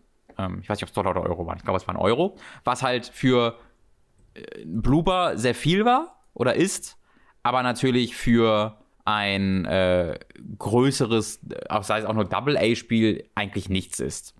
Ähm, und meine Hoffnung ist halt, dass hier Leute merken, okay, da gibt es ein echtes Publikum für und Leute wollen diese Erfahrung wieder mhm. haben. Wir geben denen mal 40 Millionen oder 30 Millionen Dollar in die Hand oder was auch immer. Die können ein bisschen wachsen und äh, können dann genauso viel ähm, Zeit und Aufwand in die äh, Charaktermodelle und in Animationen vor allen Dingen stecken, wie halt in die Umgebungen. Ähm, und dass sie halt das machen und wir dann in The Medium 2 bekommen, was äh, dieses Versprechen von The Medium 1 so richtig einlösen kann. Das ist mal ehrlich gesagt meine große Hoffnung und deswegen hoffe ich auch, dass dieses Spiel so wirklich einen Erfolg feiert, weil du, du, es hat überall diese Abers, ähm, aber gleichzeitig ist es ganze Zeit auch total vielversprechend und interessant. Wie du sagst, man will ganze Zeit weiterspielen ähm, und gucken, Ja, was als nächstes hab- kommt. Ich hatte ja gestern wirklich diese Erfahrung, ich habe mich direkt vormittags hingesetzt. Es war noch so die Vormittagssonne, die ein bisschen durchgeschieden hat und es war irgendwie, ein, es ist nicht die Atmosphäre, in der man eigentlich ein Horrorspiel spielt, aber es war voll gemütlich. Mhm. Weil das für mich ist, ist deswegen auch so der Vergleich zu Black Mirror oder sowas, so alten Adventures. Ja, Äh, weil genau dieses Gefühl hat es halt auch gleichzeitig ein bisschen. das sehe ich, ähm, ja. Das, ja, ich wünsche ihnen den Erfolg und ich b- bin auch gespannt, wie sie äh, sich als Studio weiterentwickeln, was sie als nächstes für Spiele machen. Äh, und ich versuche auch noch The Medium selbst durchzuspielen, um dann einen eigenen Eindruck über das Ja, es ist auch ein schön kurzes. Spiel, also das äh, kann man auch easy machen. Ja, wüsstest du, wie weit ich bin, wenn ich sage Red House? Im letzten Drittel bist du. Okay. Ja, Ja, nee, also dann sollte ich- find dann sollte ich das hinkriegen. Ich glaube, es ist Ähm, so sieben Stunden. Vielleicht sind es auch sechs, wenn man schneller ist, aber ich glaube so um den Dreh Ja. rum. Meine größten Probleme mit dem Spiel, die sehe ich halt nicht zurückzuführen auf Budget, weißt du, die sind Designentscheidungen. Mhm. Und vielleicht hat man durch mehr Budget auch mehr Freiheiten über Dinge, die man einbauen kann, ne? weil du einfach mehr Ressourcen hast, logischerweise. Äh, und dann kann da schon mehr passieren. Aber äh, ich, ich sehe das noch nicht so richtig, wie, wie das zumindest meine Probleme mit dem Spiel löst. Ich, ich, also ich glaube ja auch so spielerische Aspekte sind, wenn wir über so ein Spiel reden, durchaus Fragen des Budgets, weil die müssen ja alle auch sehr gut funktionieren und gepolished werden Ja, und ja. sowas, ne? Ähm, und sei es jetzt irgendwie, ob sie einen Kampf einführen, aber auch äh, einfach mehr Fähigkeiten, die dir mehr Möglichkeit geben, mit der Umgebung vielleicht sogar dynamischer zu äh, umzugehen. Ich glaube Oh. halt, dieses Spiel oder die Entwicklungszeit, sie haben halt diese unzähligen Umgebungen gebaut und die Cutscenes gebaut und äh, alles in diesem Maße. Und dann waren sie halt im Grunde dann mit ihrem Geld und mit ihrer Zeit, weißt du, äh, dass für viel mehr so gar kein, äh, gar nicht unbedingt viel mehr Platz war. Ähm, und ich glaube, da könnte sie schon, äh, schon helfen. Aber ja, das ist natürlich pure Ja, Spekulation. ja, keine Ahnung. Das meiste geht ja eh immer für die, für die Technik, die Grafik Mhm. drauf. Und man sieht ja, dass hier sehr viel Fokus da drauf lag, weil das ja ein ganz großer Pluspunkt auch ist äh, von dem Spiel. Aber ja, äh, da würden wir jetzt sehr viel rumspekulieren. Äh, alles in allem, also ich bin ja auch so, dass ich, dass ich, ne, ich habe ja meine Faszination geäußert. Mir gefällt das Spiel an ganz vielen Stellen, aber mir gefällt es auch nicht an vielen Stellen. Mhm. Äh, das, es ist halt leicht zu empfehlen, weil es momentan im Game Pass drin ist, sowohl auf PC als auch auf der Xbox. Äh, das heißt, man kann da für wenig Geld auch direkt reinspielen und selbst so kostet es nur 45 Euro gerade. Ähm, ist also auch gar nicht ein Vollpreisspiel, äh, was sehr fair ist und ähm, definitiv ein Blick wert. Und von dir gibt es nochmal eine deutlichere Empfehlung. Ja. Ähm, deswegen schaut da, schaut da mal rein. Wenn Schreibt ihr uns die mal Wahl habt, Meinung. also wenn ihr die Wahl habt und einen leistungsstarken PC habt, dann greift auch zur PC-Version, weil das Spiel läuft nur mit 30 Frames auf der Konsole, auch da nicht Auch nicht immer mit 30. flüssig, genau. ähm, und äh, das kriegt ihr auf der auf dem PC besser dann in 60 Frames hin. Also ähm, das ist dann eine, eine, eine deutlich flüssigere Spielerfahrung. Ja, ja. Es ruckelt auch manchmal. Genau. bisschen Es- arg Man merkt, auf- ne, es ist halt ein kleines Xbox. Team, so man Ja, merkt es ja. halt wirklich. Es ist halt leider Gottes für, also es ist ein Fluch und ein Segen, dass es quasi das erste Next-Gen-exklusive Xbox-Spiel ist, weil Ja. das, dafür ist es offensichtlich nicht gebaut und das sind halt nicht die Erwartungen, die man hier haben sollte. Es ist auch ganz schön krass, diese potenzielle Erwartungslast auf Blooper-Themen zu setzen, wenn man Genau. mal ein bisschen genauer drüber nachdenkt. Aber ähm, es ist halt gleichzeitig auch optisch beeindruckend. Also es ist hm, Ja, genau. Es Es ist wie bei allen. Also, also lustig, dieses Spiel, was von diesen zwei Seiten redet, alle Aspekte bei diesem Spiel, Oh. sie haben so ein bisschen so ein bisschen zweischneidig. Ne? Du hast immer, das, das, das, das ist aber oder das ist Genau. schlecht, aber das ist also voll faszinierend. Gut, dann soll es das gewesen sein zu The Medium. Ich habe noch ein kleineres äh, Spiel gespielt, auch über Game Pass. Das gibt es für PC, PlayStation 4, Xbox One und für Switch. Kostet sonst 20 Euro, nämlich Cyber Shadow. Äh, und das ist so eine Art Ninja Gaiden. Es ist so ein 2D-Retro-Plattformer. Und der fand ich sah ganz cool aus. Da hatte ich mal wieder Bock drauf. Die, die kommen ja doch recht häufig raus, diese Art von Spiel. Äh, das wird gepublished von ähm, den Shovel Knight-Leuten, was Mhm. ich cute finde. Den Entwicklernamen habe ich mir jetzt nur dummerweise nicht aufgeschrieben. Also die Publisher sind Yacht, Yacht Club. Äh, genau, das sind die. Shovel Knight-Leute. Genau. Äh, Entwickler ist aber jemand anders. Also Ja. gemacht wurde es von jemand anderem. Und das Spiel hatte es erst ein bisschen schwer bei mir, weil es, also du spielst so ein Cy Cyborg, Cyber-Ninja, Cyborg, irgendwas so in die Richtung. Mhm. Äh, es hat sehr coole Pixel-Art-Cutscenes Also mhm. sie inszenieren sich wirklich ein bisschen, aber mit den Limitationen äh, quasi früherer Spiele, was ich irgendwie sehr sympathisch finde. Es hat sehr eingängige Musik, also wirklich Ohrwürmer, oh. äh, die äh, ja. äh, von Level zu Level hier dir präsentiert werden. Und halt so einen, äh, also es ist, es spielt sich ein bisschen so, wie ihr denken würdet, dass es sich spielt. Sehr auf Herausforderungen ausgelegt, äh, sehr auf Präzision ausgelegt. Am Anfang kannst du halt nur springen und dein Schwert schwingen. Und da dachte ich noch so, na, das ist ja nicht viel. Das ist ja super unbefriedigend an manchen mhm. Stellen. Und dann stirbst du auch recht schnell und dann gibt es auch viele One-Hit-Kills, so irgendwie Stacheln, in die du reinfallen kannst oder Abgründe oder sowas. Äh, und da fand ich sehr frustrierend die ersten zwei Levels so, wo ich so dachte, hm, ich weiß ja nicht, ob das so das Spiel für mich ist. Und dann kriegst du aber neue Skills ähm, mit jedem gelegten Boss so ziemlich. Äh, und dann wird es langsam interessant. Also jetzt bin ich an einem Punkt, wo ich ähm, einmal so einen Downslash habe aus der Luft, mit dem man auch diese Dagobert Duck Pogo-Stick-artigen Sprünge über Gegner machen kann. Äh, ich habe einen Walljump, weil natürlich, wenn es Ninja Gaiden inspiriert ist, kriege ich einen Walljump, äh, der mir sehr viel mehr Mobilität ermöglicht und das Spiel auch ein bisschen öffnet, weil man kann auch zu alten Levels zurück und sich dann theoretisch noch alte, äh, andere Secrets holen. Und das ist auch alles schön präsentiert. Also den Walljump habe ich zum Beispiel gekriegt durch so eine, äh, ich weiß nicht, ob man es Traumsequenz nennt, aber man hat halt so meditiert an einer Statue und dann war man bei so einem Tempel, äh, vor dem so ein F äh, Fliederblüten, äh, so, so ein Cherry Blossom Baum war und äh, das, das sah super schick aus und da musste ich da erst so eine Herausforderung erledigen, bevor ich die, dieses Sprunges würdig war, dieser mhm. Fähigkeit. Mhm. Äh, und das fand ich halt irgendwie einfach schön gemacht, schön mhm. umgesetzt, ein bisschen Kontext zu geben für äh, diese Fähigkeit. Und auch die anderen Fähigkeiten kriegst du immer von anderen Mitgliedern deines Clans, die von dem Bösewicht der Geschichte äh, besiegt wurden, weil es alles auch so eine postapokalyptische Welt ist. Äh, und dein Clan versucht jetzt hier noch zu retten, was geht. Äh, und das ist sehr schön. Und jetzt, wo ich so diese neuen Fähigkeiten habe, macht mir das Spiel auch richtig Spaß, weil es jetzt wirklich Spaß macht, meinen Charakter zu kontrollieren, während ich mich vorher so limitiert gefühlt habe und erneut erinnert gefühlt habe an dieses, dieses Platinum-Phänomen von wir geben dir bestimmte Skills erst ab einem bestimmten Punkt und erst dann macht es auch wirklich Spaß. Ja, das habe ich mir auch gedacht. Also ich habe ich hab kurz in das Spiel reingeguckt und dachte mir auch so, ah, es ist schon sehr, sehr, also ich bin ja tatsächlich kein großer Fan von Spielen dieser, also Shovel Knight und so, das macht mir einfach nicht besonders viel Freude.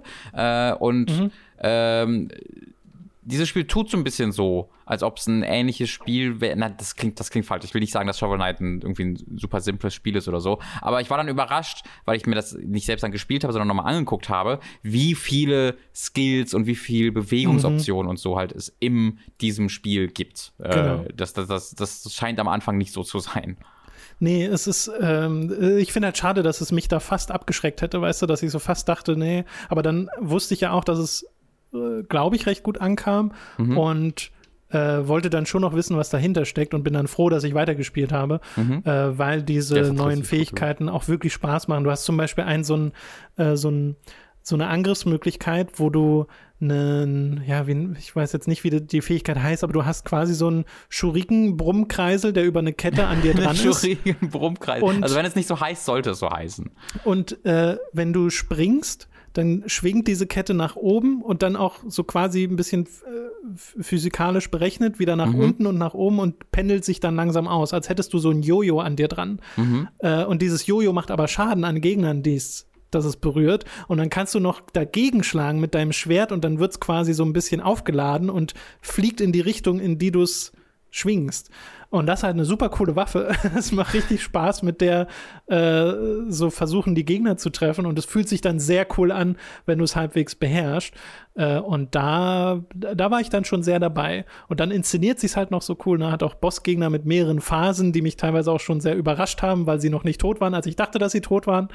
Äh, und äh, ja, ich bin sehr gespannt, was hier noch kommt. Ich bin jetzt gerade erstmal in Kapitel 4, glaube ich. Äh, und jetzt bin ich halt an dem Punkt, wo das Spiel so Fahrt aufnimmt, weißt du? Ja. Äh, und auch da wieder, ne, es war einfach im Game Pass drin. Also dadurch, ja, dass ich Game Pass hatte, konnte ich es einfach runterladen und ausprobieren und das ist halt super nice. Drei der vier Spiele, die wir heute besprechen, nee, eigentlich, also, ja. ja doch, sind im Game Pass. Ja, und eins ist eine Demo. Ja. Äh, man muss, wenn man Game Pass schon hat, muss man hier kein zusätzliches Geld für ausgeben. Genau. Äh, ja, dann würde ich auch sagen, das soll zu Cyber Shadow gewesen sein. Oder hast du da noch irgendeine Frage? Nee, ich wollte ganz kurz noch, du hast gerade was angesprochen, was wir bei The Medium vergessen haben. Deswegen würde oh. ich ganz kurz das nochmal erweitern, weil mhm. ich fand nämlich den Soundtrack auch in The Medium hervorragend. Du hast ja Akira Yamaoka, der einen Teil der, ja. des Soundtracks gemacht hat. Du hast quasi einen Komponisten für die eine Welt und den anderen Komponisten für die andere Welt. Äh, und der äh, andere Komponist, das habe ich mir, ah, wie hieß er? Er heißt Arkadiusz Reikowski, das ist, das ist quasi einfach der Komponist von Bluebird Team. Ähm, Hauskomponist. Genau, kann man so sagen. Äh, und die andere Welt hat dann der Akira Yamaoka gemacht, was auch total auffällt und was ich richtig toll fand. Also der Soundtrack ist mir immer wieder wirklich ganz bewusst aufgefallen und sie machen auch am Ende wirklich eine Spielerei, wo sie nochmal, also wo es nochmal extra bewusst auffällt. Ähm, Schön. Wollte ich nur nochmal kurz erwähnen, dass ich den richtig toll fand. Ja, ich habe ihn jetzt gar nicht so, mh, mm, so aktiv wahrgenommen. Er ist sehr understated, oder? Ja, also er ist understated im Sinne so, wie halt auch ein ähm, Silent Hill understated ist. Aber dadurch. Ich finde, Silent Hill ist schon manchmal bewusst aufdringlich äh, in seiner Musik. Ich habe jetzt, ich hatte. Das wird am Ende ein bisschen mehr. Ich hatte, ja. ja, ja, das kann ich mir vorstellen. Auch bei den Action-Szenen dreht es ja auch ein bisschen auf. Ähm, ich hatte bei einer Cutscene wirklich die Musik im Kopf, wo es so richtig losging. Äh, und ansonsten auch mal zwischendrin aktiv die Überlegung, an die ich mich gerade erinnere, dass das ja Akira Yamaoka ist und dass ich es bisher noch nicht allzu aktiv oh, rausgehört hatte. Weißt du, weil ich habe schon versucht hinzuhören und dann so, ja, so ein bisschen merke ich es, aber es ist jetzt nicht einfach nur Silent Hill. Nee, das stimmt, das stimmt. Also das, das, das will ich damit nicht sagen. Ich meine das eher qualitativ tatsächlich. Ähm, also, ja, ja, ja. Weil ich habe tatsächlich bewusst dann geguckt, weil, also ich hatte das auch mal schon gehört, dass halt äh, jemand okay hier mitmacht. Ich hatte es aber wieder vergessen und dann ist mhm. mir der Soundtrack so positiv aufgefallen, dass ich nochmal bewusst gegoogelt habe. Deswegen wollte ich es nur nochmal okay. erwähnt haben. Ja, sehr gut. Gut, dann kommen wir jetzt zum dritten Game Pass Spiel. Das gibt es auf dem PC und der Xbox, nämlich Monster Train. Äh, kostet sonst 21 Euro, wenn man es nicht im Game Pass sich holt. Und äh, ist ein Spiel, das ich tatsächlich auch installiert habe auf meiner Xbox, aber ich habe es noch nicht gespielt. Mhm. Aber ich bin auch mal durchgegangen durch diese Game Pass-Liste und dachte so, ja, das wollte ich mal reingucken, aber habe es noch nicht gemacht. Du aber. Äh, genau. Du kannst mir jetzt erzählen, was es überhaupt ist und wie du es findest. Also ich kann erst mal sagen, ich hatte es auch zuerst auf der Xbox installiert und gespielt, aber es ist sehr ein Maus-Spiel, zumindest meiner Erfahrung oh, nach. Okay. Deswegen habe ich es dann auf dem PC, weil im PC ist es auch im Game Pass da wieder installiert. Gut ähm, zu wissen. Äh, Monster Train ist ein Kartenspiel Roguelite.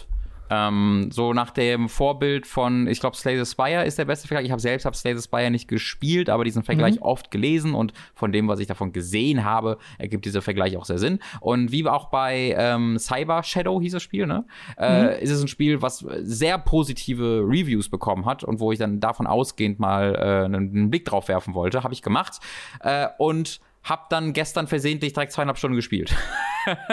nice. ähm, ich finde das richtig cool. Das ist, ne, es ist immer ein bisschen zu schwierig, so Karten-Deckspiele zu besprechen, weil es dann so technisch wird. Ähm, aber ich, ich, das, ich will zumindest ein bisschen versuchen zu umschreiben, wo, wie, wie man Monster Train spielt. Denn erzählerisch oder so passiert ja gar nichts. Also du, das, das Setting ist, dass du mit einem Zug durch die neuen Kreise der Hölle fährst. Mhm. Aber so, das ist so ein bisschen grafisch, wird so ein bisschen inszeniert und es gibt ein seltsam langes äh, Intro, ähm, das nicht so toll ist. Aber ansonsten passiert ja erzählerisch ähm, wirklich gar nichts, äh, sondern du, äh, das ist einfach die Ausrede, um dir einen Setting oder um dir einen spielerischen Rahmen zu geben. Und der, für spielerisch bist du in also das Spielfeld ist in, im Kern drei Etagen aufgeteilt, die einfach, die halt ähm, übereinander aufgeteilt sind. Und ja. du setzt Einheiten, die du als Karten eben hast, auf eine dieser drei Etagen. Äh, und jede dieser Etagen hat einen, hat, hat einen Platz für bestimmte Anzahl von Karten. Manche also, Karten. Äh gleich mal äh, zur Klärung, Etagen wirklich, weil du so einen Querschnitt von einem Haus siehst, ne? Genau, es ist so ein 2D-Querschnitt. Das ist sehr gut, dass du das nochmal erwähnst. Von, ja, von, von, einem, von einem Zug halt. Ähm, Oder einem Zug, ja, genau. genau. Also wir reden wirklich über Etagen, Etagen. Genau, wir reden über ja. wirkliche Etagen, die du in einem Querschnitt siehst. Und äh, manche Karten brauchen dann zwei Punkte, um gesetzt zu werden. Manche brauchen drei Punkte und jede der Etagen hat dann irgendwie vier oder fünf oder sechs, das kannst du upgraden, Punkte frei, um halt Einheiten dort zu setzen. Und diese Einheiten haben dann halt Mhm. einen Angriffs, äh, Angriffswert und einen Lebenswert. Äh, und wo, wo sie können dann auch noch ähm, Rüstung kriegen, äh, die dann zuerst abgezogen wird, die du natürlich aber auch umgehen kannst mit bestimmten Skills und so weiter und so fort. Äh, und im Kern setzt du halt deine Einheiten in all diese Etagen und Normalerweise spawnt dann an der untersten Etage, gibt es dann irgendwie fünf, sechs, sieben Wellen in den Gegner-Spawn und dann spawnen auf der untersten Etage eine Reihe von Gegnern. Und äh, wenn du deine Karten gespielt hast, dann wird quasi das abgespielt, wer dann den Kampf oder diese Runde wird abgespielt. Diese Runde läuft dann so ab, dass jede Karte einmal angreift, es sei denn, es hat Skills, dass sie mehrmals angreifen kann, aber im Kern greift jede Karte einmal an, macht greift auch immer die vorderste Einheit an. Ja, also auch die, die Positionierung ist sehr wichtig, weil quasi die vordere Einheit ist das Schild für die hinteren Einheiten. Ähm, und äh, alle Einheiten greifen dann einmal an. Und dann gehen die gegnerischen Einheiten, wenn sie diese Runde überlebt haben, eine Etage weiter nach oben. Und da hast du dann vielleicht auch wieder Geg äh, äh, ähm, Einheiten gesetzt und äh, dann passiert das nochmal, dann gehen sie wieder eine, eine, eine äh, Etage nach oben und dann, wenn sie das auch überlebt haben, gehen sie in die höchste, in die vierte Etage. Dort kannst du keine Einheiten spielen, sondern da ist dann quasi, sind dann quasi deine Lebenspunkte. Ja, da hast du dann dein Herz dieses, äh, dieses Zuges, ähm, die, die, das Feuer, das das den Zug antreibt und äh, das hat dann eine Health-Anzahl und auch einen Angriffswert. Das heißt, wenn irgendwie ein Gegner mit irgendwie zwei Health und zwei Angriff da reinkommt, dann kann er einmal mit für zwei Schaden angreifen, aber dann ähm, radiert mein Herz äh, selbst äh, diesen Gegner auch aus. Aber wenn halt ein stärkerer Gegner da oben ankommt, der ganz oft angreifen kann, habe ich halt ein Problem, weil wenn das halt auf 0 HP runtergeht, bin ich halt tot. Ja, das ist das erstmal prinzipiell. Und du hast dann natürlich äh, ganz viele Zauberkarten und du hast halt wirklich sehr, sehr, sehr, sehr viele Modifikatoren bei den Einheiten, wo es dann so interessant wird. Ähm, du hast unterschiedliche Fraktionen, die du freischaltest und auswählst. Du hast eine Fraktion, die geht vor allen Dingen halt auf einfach Schaden, ne? die, machen, die, die, die, die machen einfach Damage unmittelbar, äh, ohne jetzt ganz viel Metagame darum drum zu bauen. Also kannst du natürlich auch, aber jetzt auf den ersten Blick nicht. Aber dann hast du eine Pflanzenfraktion, äh, die vor allen Dingen viel HP hat und über Dornen agiert und Dornen ist ein Status, wo du halt immer, wenn dein Gegner dich angreift, der Schaden nimmt. Ja? Und die, die lösen spezielle Angriffe aus, wenn du eine Zauberkarte benutzt. Das heißt, da gehst du dann sehr auf Zaubern und auf Heilen, äh, weil du weniger direkt angreifst, als dass du mehr verteidigst. Und da gibt's dann so, so, so, so, so viele Modifikatoren. Ich habe bisher vier Runden gespielt ähm, und die sind jedes Mal komplett unterschiedlich verlaufen im Vergleich zum Vorgänger. Äh, und was mir sehr gut gefällt, direkt meine zweite Runde habe ich auch geschafft. Also das war ein erfolgreicher Run. Ähm, das heißt, das Spiel gibt dir sehr unmittelbar also belohnt dich sehr unmittelbar äh, in mit, mit Erfolgsgefühl und dann kannst du halt, also das Prinzip des Spiels ist, dass du es dann halt immer schwieriger machst. Ja? Du gehst dann in Covenant 1, was quasi ein, Schwierig ein, ein Schwierigkeitsgrad höher ist, und das hat dann 25 diese Schwierigkeitsgrade, ähm, wo du dann mit der Zeit, je höher du gehst, immer neue Karten freischaltest und immer neue Modifikatoren freischaltest. Und das ist bisher ein Gameplay-Loop, der mir, der mir sehr der mich sehr anspricht. Also es macht total Spaß. Diese Kämpfe sind immer kurz genug äh, und du hast dann ganz viele Möglichkeiten, diese Karten abzugraden während des Runs und wieder neue Sachen auszuprobieren und dann bekommst du wieder neue Karten am Ende des Runs und dann eine neue Fraktion, äh, so dass du ständig, zumindest in den, also ich bin ja wirklich in den ersten Spielstunden noch, ähm, halt ständig das Gefühl bekommst, dass du jetzt ein bisschen ein anderes Spiel für die nächste Runde spielst. Und die Karten kriegst du regelmäßig einfach so dann oder als Belohnung für einen erfolgreichen Run oder kriegst du Booster Packs? Wie genau funktioniert das? Ähm, Booster Pack gibt es nicht, zumindest in der Zeit, in der ich gespielt habe, sondern du bekommst Erfahrungspunkte für Runs. Also die müssen nicht erfolgreich sein, einfach für das, wenn du einen Run machst, für jeden Gegner, Ja. den du besiegst, du bekommst Erfahrungspunkte und dann Ja. levelst du diese Fraktion auf und schaltest dann dadurch äh, neue, neue Karten Okay. frei. Ich glaube, auch- also bei dem erfolgreichen Run habe ich, glaube ich, auch eine Karte bekommen dafür. Äh, und dann halt, wenn du den Schwierigkeitsgrad höher gehst. Ähm, also einfach durchs natürliche Spielen schaltest du immer neue Karten für dein, für dein Ja, Deck ja, frei. Und das Deck baust du dann, also das weiß ich gar nicht. Ich glaube, das Spiel hat jetzt keinen inhärenten Deckbilder-Aspekt, bevor du das Spiel, bevor du so einen Run startest, sondern du hast halt Fähigkeiten im, im Run, wo du dann die Möglichkeit bekommst, lösche zwei Karten aus deinem Deck zum Beispiel, ja, weil du sagst, die will ich weniger ziehen. Das ist dann aber tatsächlich ein Ding, was du im Run machen musst, soweit ich das gesehen habe. Okay.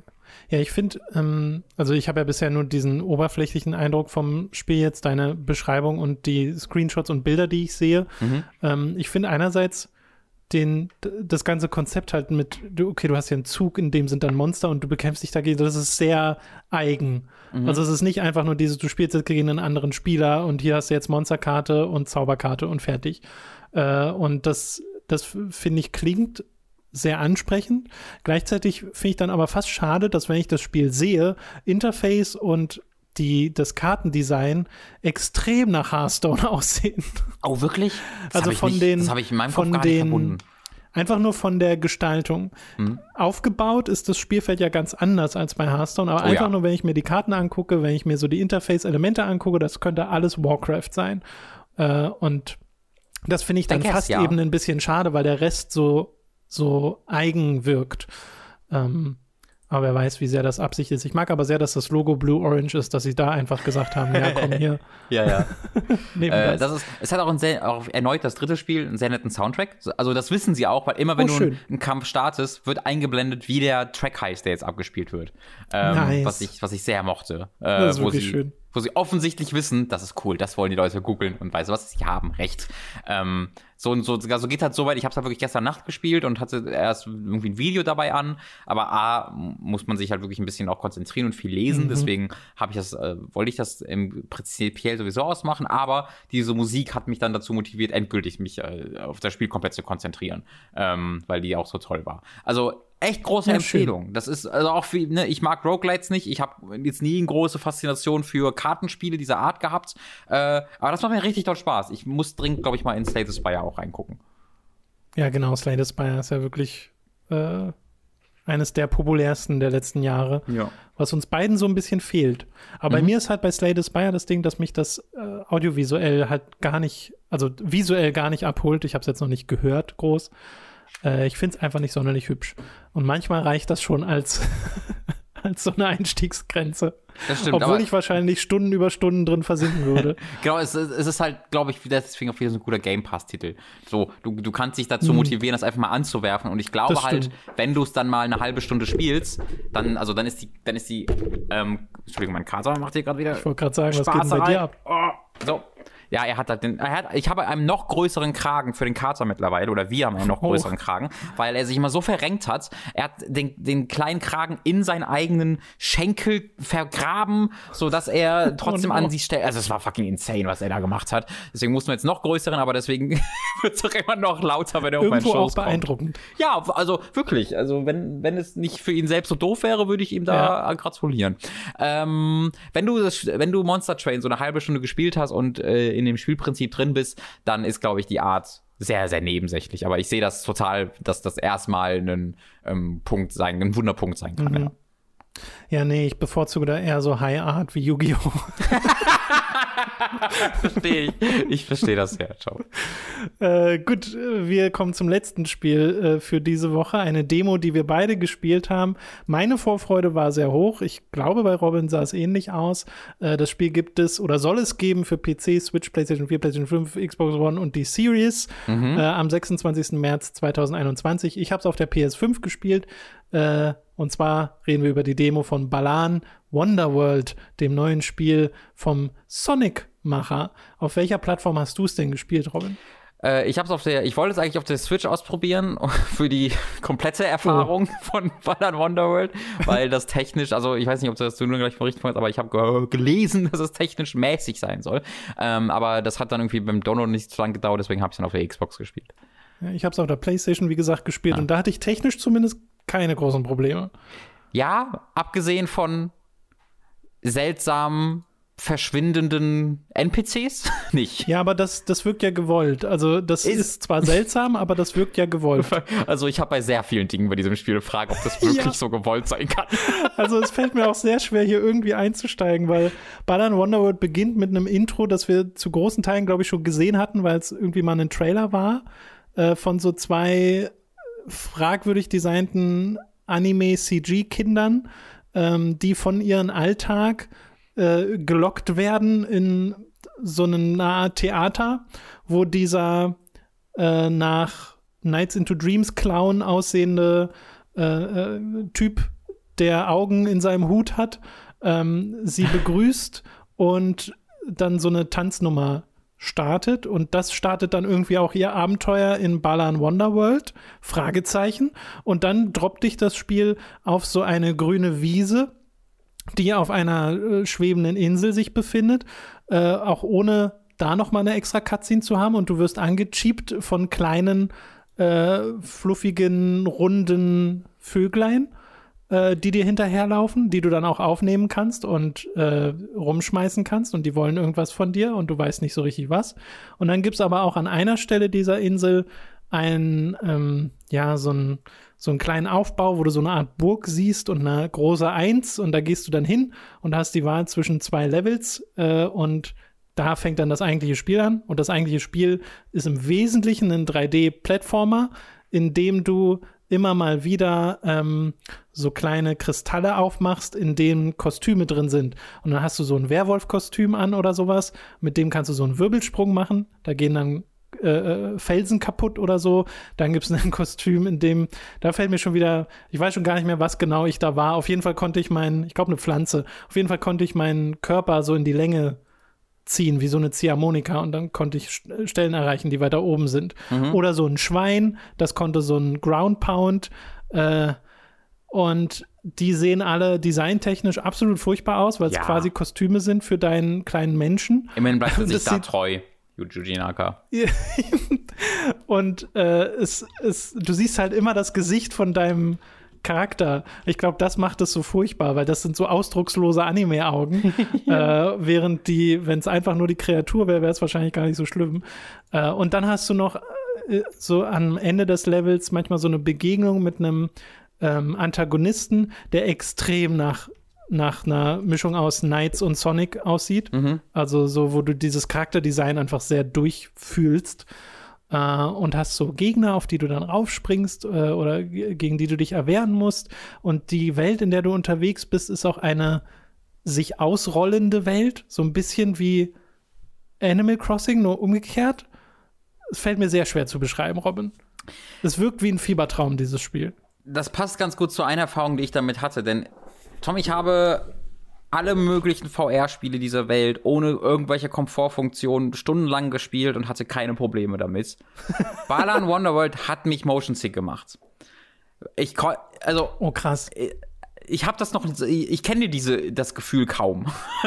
ähm, aber in Balan Wonderworld ist halt, ich weiß gar nicht genau, was sie da machen wollen, aber der am Horizont ist schon so, so 10 Meter vor dir und hinter dir geht die Welt wie so auf, als ob sie den Aufzug runterfährt. Also wenn du gerade ausläufst, dann wird die Welt so ein bisschen vor dir aufgebaut. Kannst du das besser beschreiben naja, als ich? Ich finde, es ist, stellt euch einen Ball vor und ihr seid in der Innenseite des Balls und ja. lauft nach vorne. Und da so ungefähr ja. wirkt es, wie die Welt vor dir erscheint, als würde sie von einer großen Kugel von innen zu dir hin. Ja, genau. genau. Womit sie, sie auch spielen, weil es gibt ja auch einmal so eine Stelle, wo du eine Kugel äh, geleiten musst an eine bestimmte Stelle und sie kommt dir die ganze Zeit hinterher und erst habe ich mich gefragt, warum rollt die denn auf mich zu? Mhm. Und das liegt einfach daran, weil ich der, das Zentrum der Welt bestimme und alles andere eine Neigung wird automatisch. Mhm. Ja, das, also ich genau, ich sehe, sehe, dass sie das wollten, aber das haben, also für mich gar nicht geklappt. Das sieht halt, also es ist so weird, dass du, du läufst und das passiert auf so komische Art und Weise und so flüssig, dass es, dass mir schlecht dabei wurde ich habe, das war, fand ich unglaublich. Das ähm, ja lustig. Ja, schlecht aber, wurde mir nicht. Ich war aber auch nicht so richtig traurig drüber, weil was ein Desaster das ist. Ähm, du hast halt einen Knopf in diesem Spiel. Und dieser eine Knopf ja, variiert von Kostüm zu Kostüm. Wenn es einen Knopf gibt, dann äh, könnt ihr euch schon erschließen, springen ist halt ein, eine Möglichkeit bei diesem Knopf, denn jedes Kostüm hat eine andere Fähigkeit. Eine, ein Kostüm kann die Fähigkeit haben, zu springen. Dann hat die andere, ein anderes Kostüm aber die Fähigkeit, mit dem gleichen Knopf irgendwie Feuer zu speien oder sowas. Ähm, und mhm. dadurch, dass einfach eine, in einem sowas ähnlichem wie 3D-Plattformer die Sprungtaste optional ist, ist dieses Level, also alles ist unglaublich langsam und eingegrenzt. ähm, ja, es ist halt, es ist halt, warum, warum, ich verstehe nicht ganz, warum sie sich dazu entschieden haben, einerseits die Fähigkeiten an Kostüme zu koppeln, die du wechseln musst, weil du bekommst die ja und hast dann links oben kannst du dann durchwechseln durch die Kostüme. Das heißt, du kannst immer wieder zurückwechseln zu einem Kostüm, das springen kann. Aber die Animation dauert viel zu lang, äh, um dieses, um das so zu machen, dass es sich noch flüssig spielt. Und ich glaube halt, es wäre viel besser gewesen, einfach alle Fähigkeiten zu bekommen und auf unterschiedliche Knöpfe zu legen. Es ist weird. Also es, Es ich, ist super ich, sehe, weird. ich sehe halt, dass das relevant sein kann für kleine Kinder. Ähm, und das meine ich jetzt nicht irgendwie, es ist für kleine Kinder, sondern also wirklich das erste Spiel von einem kleinen Kind, da ist das ziemlich cool. Das ist ein 3D-Spiel, das heißt, die können, also nicht das erste Spiel, das ist zu viel bei einem 3D-Spiel, aber vielleicht haben sie ein bisschen gespielt und wollen dann mal äh, den Sprung in 3D Umgebung wagen und da ist das halt ideal, weil hier müssen sie die Kamera nicht groß bewegen, glaube ich, oder oder war das war das Du komplett bewegst schon die Kamera. ja, ne, aber ja, stimmt. Ähm, aber es ist halt diese Ein-Knopf-Ding. Also es ist nicht so wirklich anspruchsvoll, diese Steuerung zu merken. Und ich glaube, das kann sich da ganz gut für eignen. Aber jeder, der schon mal zwei Videospiele wirklich gespielt hat, ich weiß nicht, wer hier dran Spaß haben soll, muss ich so, so, so hart sagen, weil die Bewegung ist wirklich arsch langsam. Gleichzeitig ist dieser Charakter animiert, als würde er mit 100 km/h entlang sprinten. Ähm, das sieht furchtbar aus, alles. Ja, und du hast vor allem, du hast vor allem eine leichte Beschleunigung, bevor du, wenn du anfängst zu rennen. Ja, das heißt, es das ist dauert so ein bisschen, bis du, Ja, bis du äh. volle Geschwindigkeit läufst. Und jedes Mal, wenn du springst, resettet diese Beschleunigung. Ja, ja, ja. Das verstehe ich überhaupt nicht. Es fühlt sich alles schlimm an. Ähm, die Animationen sind ein Desaster. Charaktere tanzen hier und es sieht wirklich aus wie das erste Spiel, was jemand in Unity entwickelt hat. Ähm, Was, glaube ich, vor allem an den Gesichtern liegt. Also ich, ja. ja, aber auch die, nee, also diese Tanze, also wirklich die Animationen, die Bewegungsanimationen dieser Tänze, das wirkt für mich wirklich wie eine einzelne Also- Person hat das äh, als etwas Spektakuläres mit 15 in Unity gebaut. Ich finde vor allem, das Intro ist ja mega aufwendig inszeniert. Mhm. Äh, und da merkst du ja, dass da wirklich, ne, das haben ja Visualworks gemacht, da, Genau. da, da steckt schon ein bisschen was drin. Und dann kommt da dieser Cut zum eigentlichen Spiel und du denkst dir so, oh, holy shit, äh, da war das Geld alle. Ähm, nee, also ich finde ja gar nicht mal, dass das irgendwie allzu schlecht aussieht oder so. Es ist ja sehr farbenfroh und ähm, kann man sich schon irgendwo angucken. Die Animationen sind halt wirklich das Ding, wo, äh, wo du dich an den Kopf kratzt äh, und dann halt die spielerischen Entscheidungen, aber auch so die ganze Kohärenz, die halt super flöten geht, weil ähm, du gehst ja in diese Level rein, diese Burg, Burg-Dorf-Level äh, und da ist dann ab und zu mal so ein Bauer, der irgendwo rumsitzt. So ein Cartoon-Bauer, der so Farmville-mäßig aussieht. Und äh, das ist ja auch so, wenn du dem zu nahe kommst, verschwindet er einfach, wie alle NPCs, die freundlich sind. Ja. Wenn du nahe zu denen hingehst, verschwinden die. Was eine super merkwürdige Entscheidung ist, weil du denkst halt erstmal, du machst was falsch. Äh, und dann ist es ja auch, dann war es ja nach den zwei Levels so, dass wieder eine CG-Cutscene startete. Ne? Ja. Ja. Und diese CG-Cutscene zeigt dir dann, wie dieser Dorf, äh, wie, wie dieser Bauer äh, da bei seinem Feld ist und erst macht er so seine Arbeit und guckt so in, in die Sonne und dann kommt so der böse Sturm und sein, sein Feld wird kaputt gemacht und da sind so böse Augen drin und dann siehst du, kommt so ein Cut, dann ist so eine schwarze Umgebung und der Bauer ist so total deprimiert und dann kommt der Antagonist und korrumpiert ihn scheinbar und dann wird wieder weggeschnitten und die nächste Szene ist, wie ein Bosskampf startet gegen einen großen Werwolf. Und ich dachte mir, hä? So, ist das jetzt der Bauer? Weil man sieht ja gar nichts mehr vom Bauer in diesem komischen Werwolf-Kreaturen-Dings. Und das ist er aber. Also nachdem du den dann besiegt hast, äh, wird der Bauer halt wieder zum Bauer und freut sich wieder. Und dann gibt es ja später auch eine Cutscene, wo nochmal eine CG-Cutscene, wo du siehst, wie jetzt alles wieder gut ist. Äh, und er ist wieder inspiriert, seine Bauernarbeit zu machen. Äh, und davor tanzen aber alle. Und das ist so weh, also holy shit, Robin, das ist, ich weiß gar nicht, ich wusste gar nichts mit mir anzufangen an diesem Punkt. Äh, aber ich war, also auf eine Art war ich bestens unterhalten, weil oh, holy shit. Ja, Was ist das, Und dann hast du noch diese komische Insel, wo du dann diese Kristalle, die du sammelst, deinen kleinen äh, Chickens geben kannst. Und die blättern dann in so einem Hamsterrad eine Zahl nach oben. Und wenn die Zahl an einem bestimmten Punkt ankommt, erscheinen irgendwelche Gebilde auf dieser Insel. das habe ich. Aber ich weiß nicht warum. Warum ist die Frage, Ja, die sich bei allem stellt. Ich also ich habe dann den Rest der Demo als Video mir äh, mal so, angeguckt, weil ich konnte also ich fand's halt nicht unterhaltsam, ich fand's arschlangweilig in seinen spielerischen Momenten, weil es so Ich war- langsam alles ist und so. Bitte? Ich, ich, war, ich war komplett absorbiert. ich, ich konnte nicht anders. Ja, also es ist, glaube ich, auch ein Vollpreistitel. Ähm, war, Oh. also, erneut, warum ist das Wort, um das, das, darum geht's hier? Und die Frage, die ich mir am meisten stelle, ist, warum gibt's diese Demo? Wer hat dieses Spiel angeguckt und gesagt, okay, wir sollten da die Demo veröffentlichen, damit die Leute sehen, was wir hier gebaut haben, damit wir noch mehr Leute daran kriegen? Was? Wie kannst du das denn spielen und denken, also was du doch machst hier ist, die Trailer weiterbauen, das alles ganz groß verkaufen und dann das releasen und nie wieder ansprechen. Aber warum brauchst du denn eine Demo? da? Also ich find's ja geil. so danke, vielen Dank, wirklich. Aber warum? Ja, also, hm. Genau, also beschweren würde ich mich jetzt auch nicht, Nee. dass es diese Demo gibt. Ich finde das gut. Jeder weiß, woran er ist. Ähm, auf der Switch soll es ja dann zusätzlich noch nicht so gut laufen. Das habe ich jetzt noch nicht mehr angeguckt. Ich sehe auch gerade, dass das Spiel ähm, wirklich Vollpreis ist. Also du hast Ja. recht. Äh, das wird, das ist ein, ein schweres Verkaufsargument, das sie da vor sich haben. Das Ding ist, ich bin ja so, ne, ich, ich mag ja 3D-Plattformer und auch so Maskottchen-Plattformer und bin ja froh, wenn Entwickler den Mut haben zur Farbe in ihren Spielen. Aber eine gewisse Kohärenz hilft schon sehr. äh, und das ist etwas, das ich generell so ein bisschen bei Yuji Nakas Spielen manchmal vermisse, weil äh, also bei Sonic ist das ja teilweise auch so, wo du dir so denkst, warum war, warum war es jetzt eine gute Entscheidung, Sonic in die echte Welt zu packen?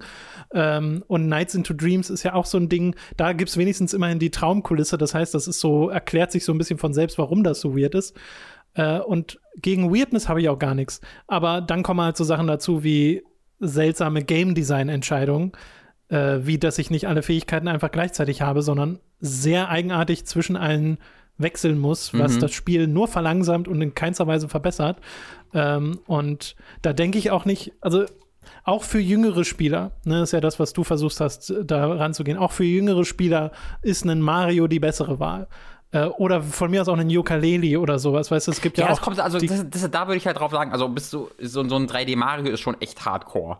Ähm, ne, dann halt 3D World, wo du eine feste Perspektive ja, hast, sure. aber trotzdem Genau, klar. dich in 3D bewegst. Ja. Äh, ach ja, was für ein eigenartiges Spiel. Ich, ich glaube, ich möchte schon die Vollversion gerne spielen, weil es äh, die Frage ist halt, ob es jetzt das ganze Spiel über genau das ist, was ich schon irgendwo glaube. Mhm. Ne? Also, dass wir jetzt schon einen sehr guten Querschnitt bekommen haben. Ähm, in dem Sinne ja ehrliches Marketing immerhin. Also, das kann, können sie sich jetzt nicht vorwerfen lassen. Aber ähm, wie, wie viele Tänze sehe ich noch? Wie viele dieser absurden Cutscenes bekomme ich noch äh, zu Gesicht und dieser Bossgegner und so. Äh, bei dem Boss muss ich auch irgendwie an Kingdom Hearts denken, wegen der Arena, glaube ich. Hm. Ähm, und ja, Weißt du noch, als dieses Spiel als Actionspiel so vermarktet wurde? ja, so als neu, neues, nee, wie, wie haben sie es bezeichnet? ich glaube, es war Action- Action-Plattformer. Nee, sie haben irgendwas mit Action nochmal extra hervorgehoben. Ja, ja, stimmt, eine das neue da weiß Art von genau, Actionspiel war. oder so. Also- und jetzt ist es halt einfach ein Plattformer. Naja, aber das ist, das stimmt ja auch nicht dafür. Du kannst nicht immer springen. Das kann kein, so, es ist nothing. What is it? Auf jeden Fall, aber, aber Action fand ich halt besonders lustig beim Spielen, weil das ist halt wirklich das langsamste, was ich in meinem Leben je gespielt Ja, habe. es ist so langsam. Ach, sie müssten. Ah, nee, ich weiß gar nicht, wo man hier ansetzen sollte. Nee, das ist Nee, also, bringt das nee. einfach raus Ja. und weiter, weiter im Text. Ist ja in eineinhalb Monaten schon soweit. Es ist auch komisch, dass das Ballern Wonder World heißt und nicht Wonder, Ballern Wonderland. Vielleicht geht's nur mir so. Ich will immer Ba- Ballern Wonderland Ich will auch sagen. Wonderland sagen. Ja. Wonder World. Ja, hm, Was hm, mal für ein gucken. weirdes, weirdes Spiel. es wirkt Hat halt nicht so, als viel ob Spaß da, gemacht, mit dir darüber zu reden. Es wirkt halt so sehr wie mein erstes Videospiel. Für die Leute, die Ich spielen sollen, mal- aber auch für die Leute, die es gebaut haben. Ich habe gerade mal in den YouTube-Kommentaren von so einem Demo-Playthrough geguckt und da sagen die Leute, das sieht halt aus wie ein Level aus Dreams. Ja, Ähm, das stimmt. Das ist auch ein sehr passender Vergleich. Ah, wirklich, ich gucke mir gerade auch wieder Footage an und mir, mir wird wieder schlecht. Aber What selbst in? Dreams gibt es halt äh, kohärenteres, besseres Leveldesign. Also es ist, ja, ja. Weißt du noch die eine Bitte? Blume, die einfach straight up die Blume aus Mario Odyssey ist? Du hast eine so eine Fähigkeit, wo du dich halt nach oben streckst und dann lässt Ja, du ja, los und genau, dann fliegst du nach oben. Das fühlt sich exakt an wie das in Mario, wenn sich Mario furchtbar anfühlen würde. Das ist super. Ja, und dann spielst du mittendrin einmal Fußball. Hattest du das auch? nee, soweit habe ich nicht gespielt. Ja, du spielst mittendrin einmal Fußball, wo du gegen so ein Tor schießt. Sehr langsam, Oh, animiert, wo wo es so ein Yakuza-Minispiel wurde, nur in, in nicht gut. Ja, ich freue mich auf das Let's Play mit dir und Mats, aber ansonsten weiß ich nicht, ob ich da jetzt wirklich. Ich weiß nicht, ob ich Mats dazu überreden kann. glaube, es wird, wenn dann Let's Play mit mir und mir. Ach ja. Ah ja, das ist äh, Balan Wonderworld und damit sind wir auch so ziemlich am Ende von diesem Podcast angelangt. Ähm, ihr könnt uns unterstützen auf patreon.com slash hooked und steady.de slash hooked. Würde uns sehr freuen. Ab 5 Euro erhaltet ihr da Zugriff auf alle exklusiven Inhalte. Zum Beispiel auf den zweiwöchentlich erscheinenden Hooked on Topic Podcast. Zuletzt haben da Robin, Leo und äh, Björn aka Speckups über die Yakuza-Spiele geredet, bereits zum zweiten Mal. Und äh, da so ein bisschen einen Rückblick getätigt, äh, was sehr unterhaltsam ist, was ihr euch unbedingt anhören solltet. Und ansonsten, wenn ihr 10 Euro äh, sub, ähm, gebt, dann werdet ihr zum Feedback-Supporter. Ihr könnt an Votings teilnehmen, wie zum Beispiel dem Time to 3 Voting, das wir am Anfang erwähnt habt. Eure Fragen kommen garantiert im Feedback-Podcast dran, wo wir vermutlich diese Woche eine neue Aufnahme machen. Also noch könnt ihr Fragen stellen, aber irgendwann diese Woche äh, sammle ich sie dann halt alle und dann, dann ist zu spät.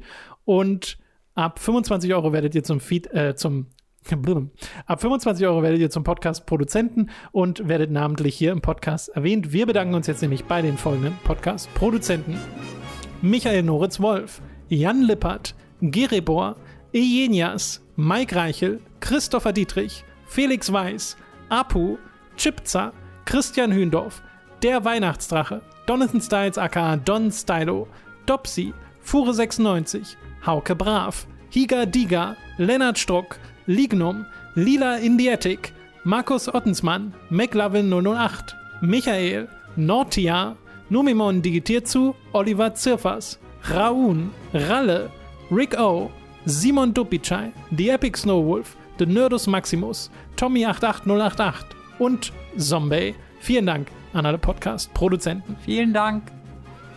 Und damit sind wir durch. So, Robin, jetzt noch eine Runde, nochmal ballern Wonderworld? Ich meine, die zwei Levels auch Speedrun Also, theoretisch. Ich glaube, ich komme nicht umhin, gleich nochmal äh, eine Runde in Monster Train zu spielen. Aber eigentlich habe ich Monster sehr, Train, ja. sehr viel zu tun mit Videoschneiden. Ähm, deswegen muss ich mich dazu Same. motivieren, das, das zu machen. Und ich bin, ich bin auch gerade so viel Monster Hunter worldwide im Hintergrund. Ähm, Iceborne. ich spiele sehr viel Yakuza. Ah, sehr gut, ja. Äh, also ich habe gerade sehr viel Freude mit Und Videospielen Tetris. wieder. Tetris? Was denn für ein Ja, Tetris? Tetris-Effekt, sehr viel auf der Ach, Xbox. Ja, ja, Ich habe natürlich. da inzwischen sehr viel mehr Achievements, äh, weil ich das mit einer Freundin zusammenspiele, als Oh. auf der PlayStation zuletzt. Das ist aufregend. Ähm, ja, Apropos Achievement, Tetris hat Tom. mich wieder Das habe ich bei The Medium gar nicht erwähnt, Tom. Tom, Tom. So viele Achievements. Ich, so viel Achievement, super geil. Ich habe ein Collectible verpasst. Eins! Oh. Im ganzen Spiel ein Collectible. Ähm, ich bin aber schon die halbe Stunde im zweiten Playthrough drin. Äh, ich ich glaube, ich kann das in anderthalb Stunden durchspielen ähm, und äh, bin da zuversichtlich, dass ich das nochmal machen kann. Ich bin übrigens, ich habe The Medium, äh, hatte am Anfang so diese Erfahrung, wo ich so dachte, warum geben sie mir denn keine Sprint-Taste? Wollen sie wirklich, dass ich durch das gesamte Spiel gehe und original zehn Mhm. Sekunden später kam das Pop-up mit, oder übrigens, wenn du L2 spr Ja. äh, drückst, kannst du sprinten. Tatsächlich ich war vorher auch- genau kurz davor. Es ist vorher auch deaktiviert tatsächlich. Du kannst vorher. Genau, es ist deaktiviert, Ja. Das ist auch sehr oft deaktiviert in dem Medium. Naja, äh, genug zum Medium. Ja, äh, stimmt. wenn, in meinem zweiten Playthrough, was ich da so erlebt habe, erzähle ich euch dann beim nächsten Mal, I guess. Das Achievement-Update. Gott, wirklich, das ist eine Postkarte, die da irgendwo lag. Ich bin, ich krieg einen Rappel. Ich habe schon das Achievement bekommen, glaube ich, für alle Pod Postkarten. Ja, nee, das ist das, das bekommst du ganz am Ende, das, was ich meine.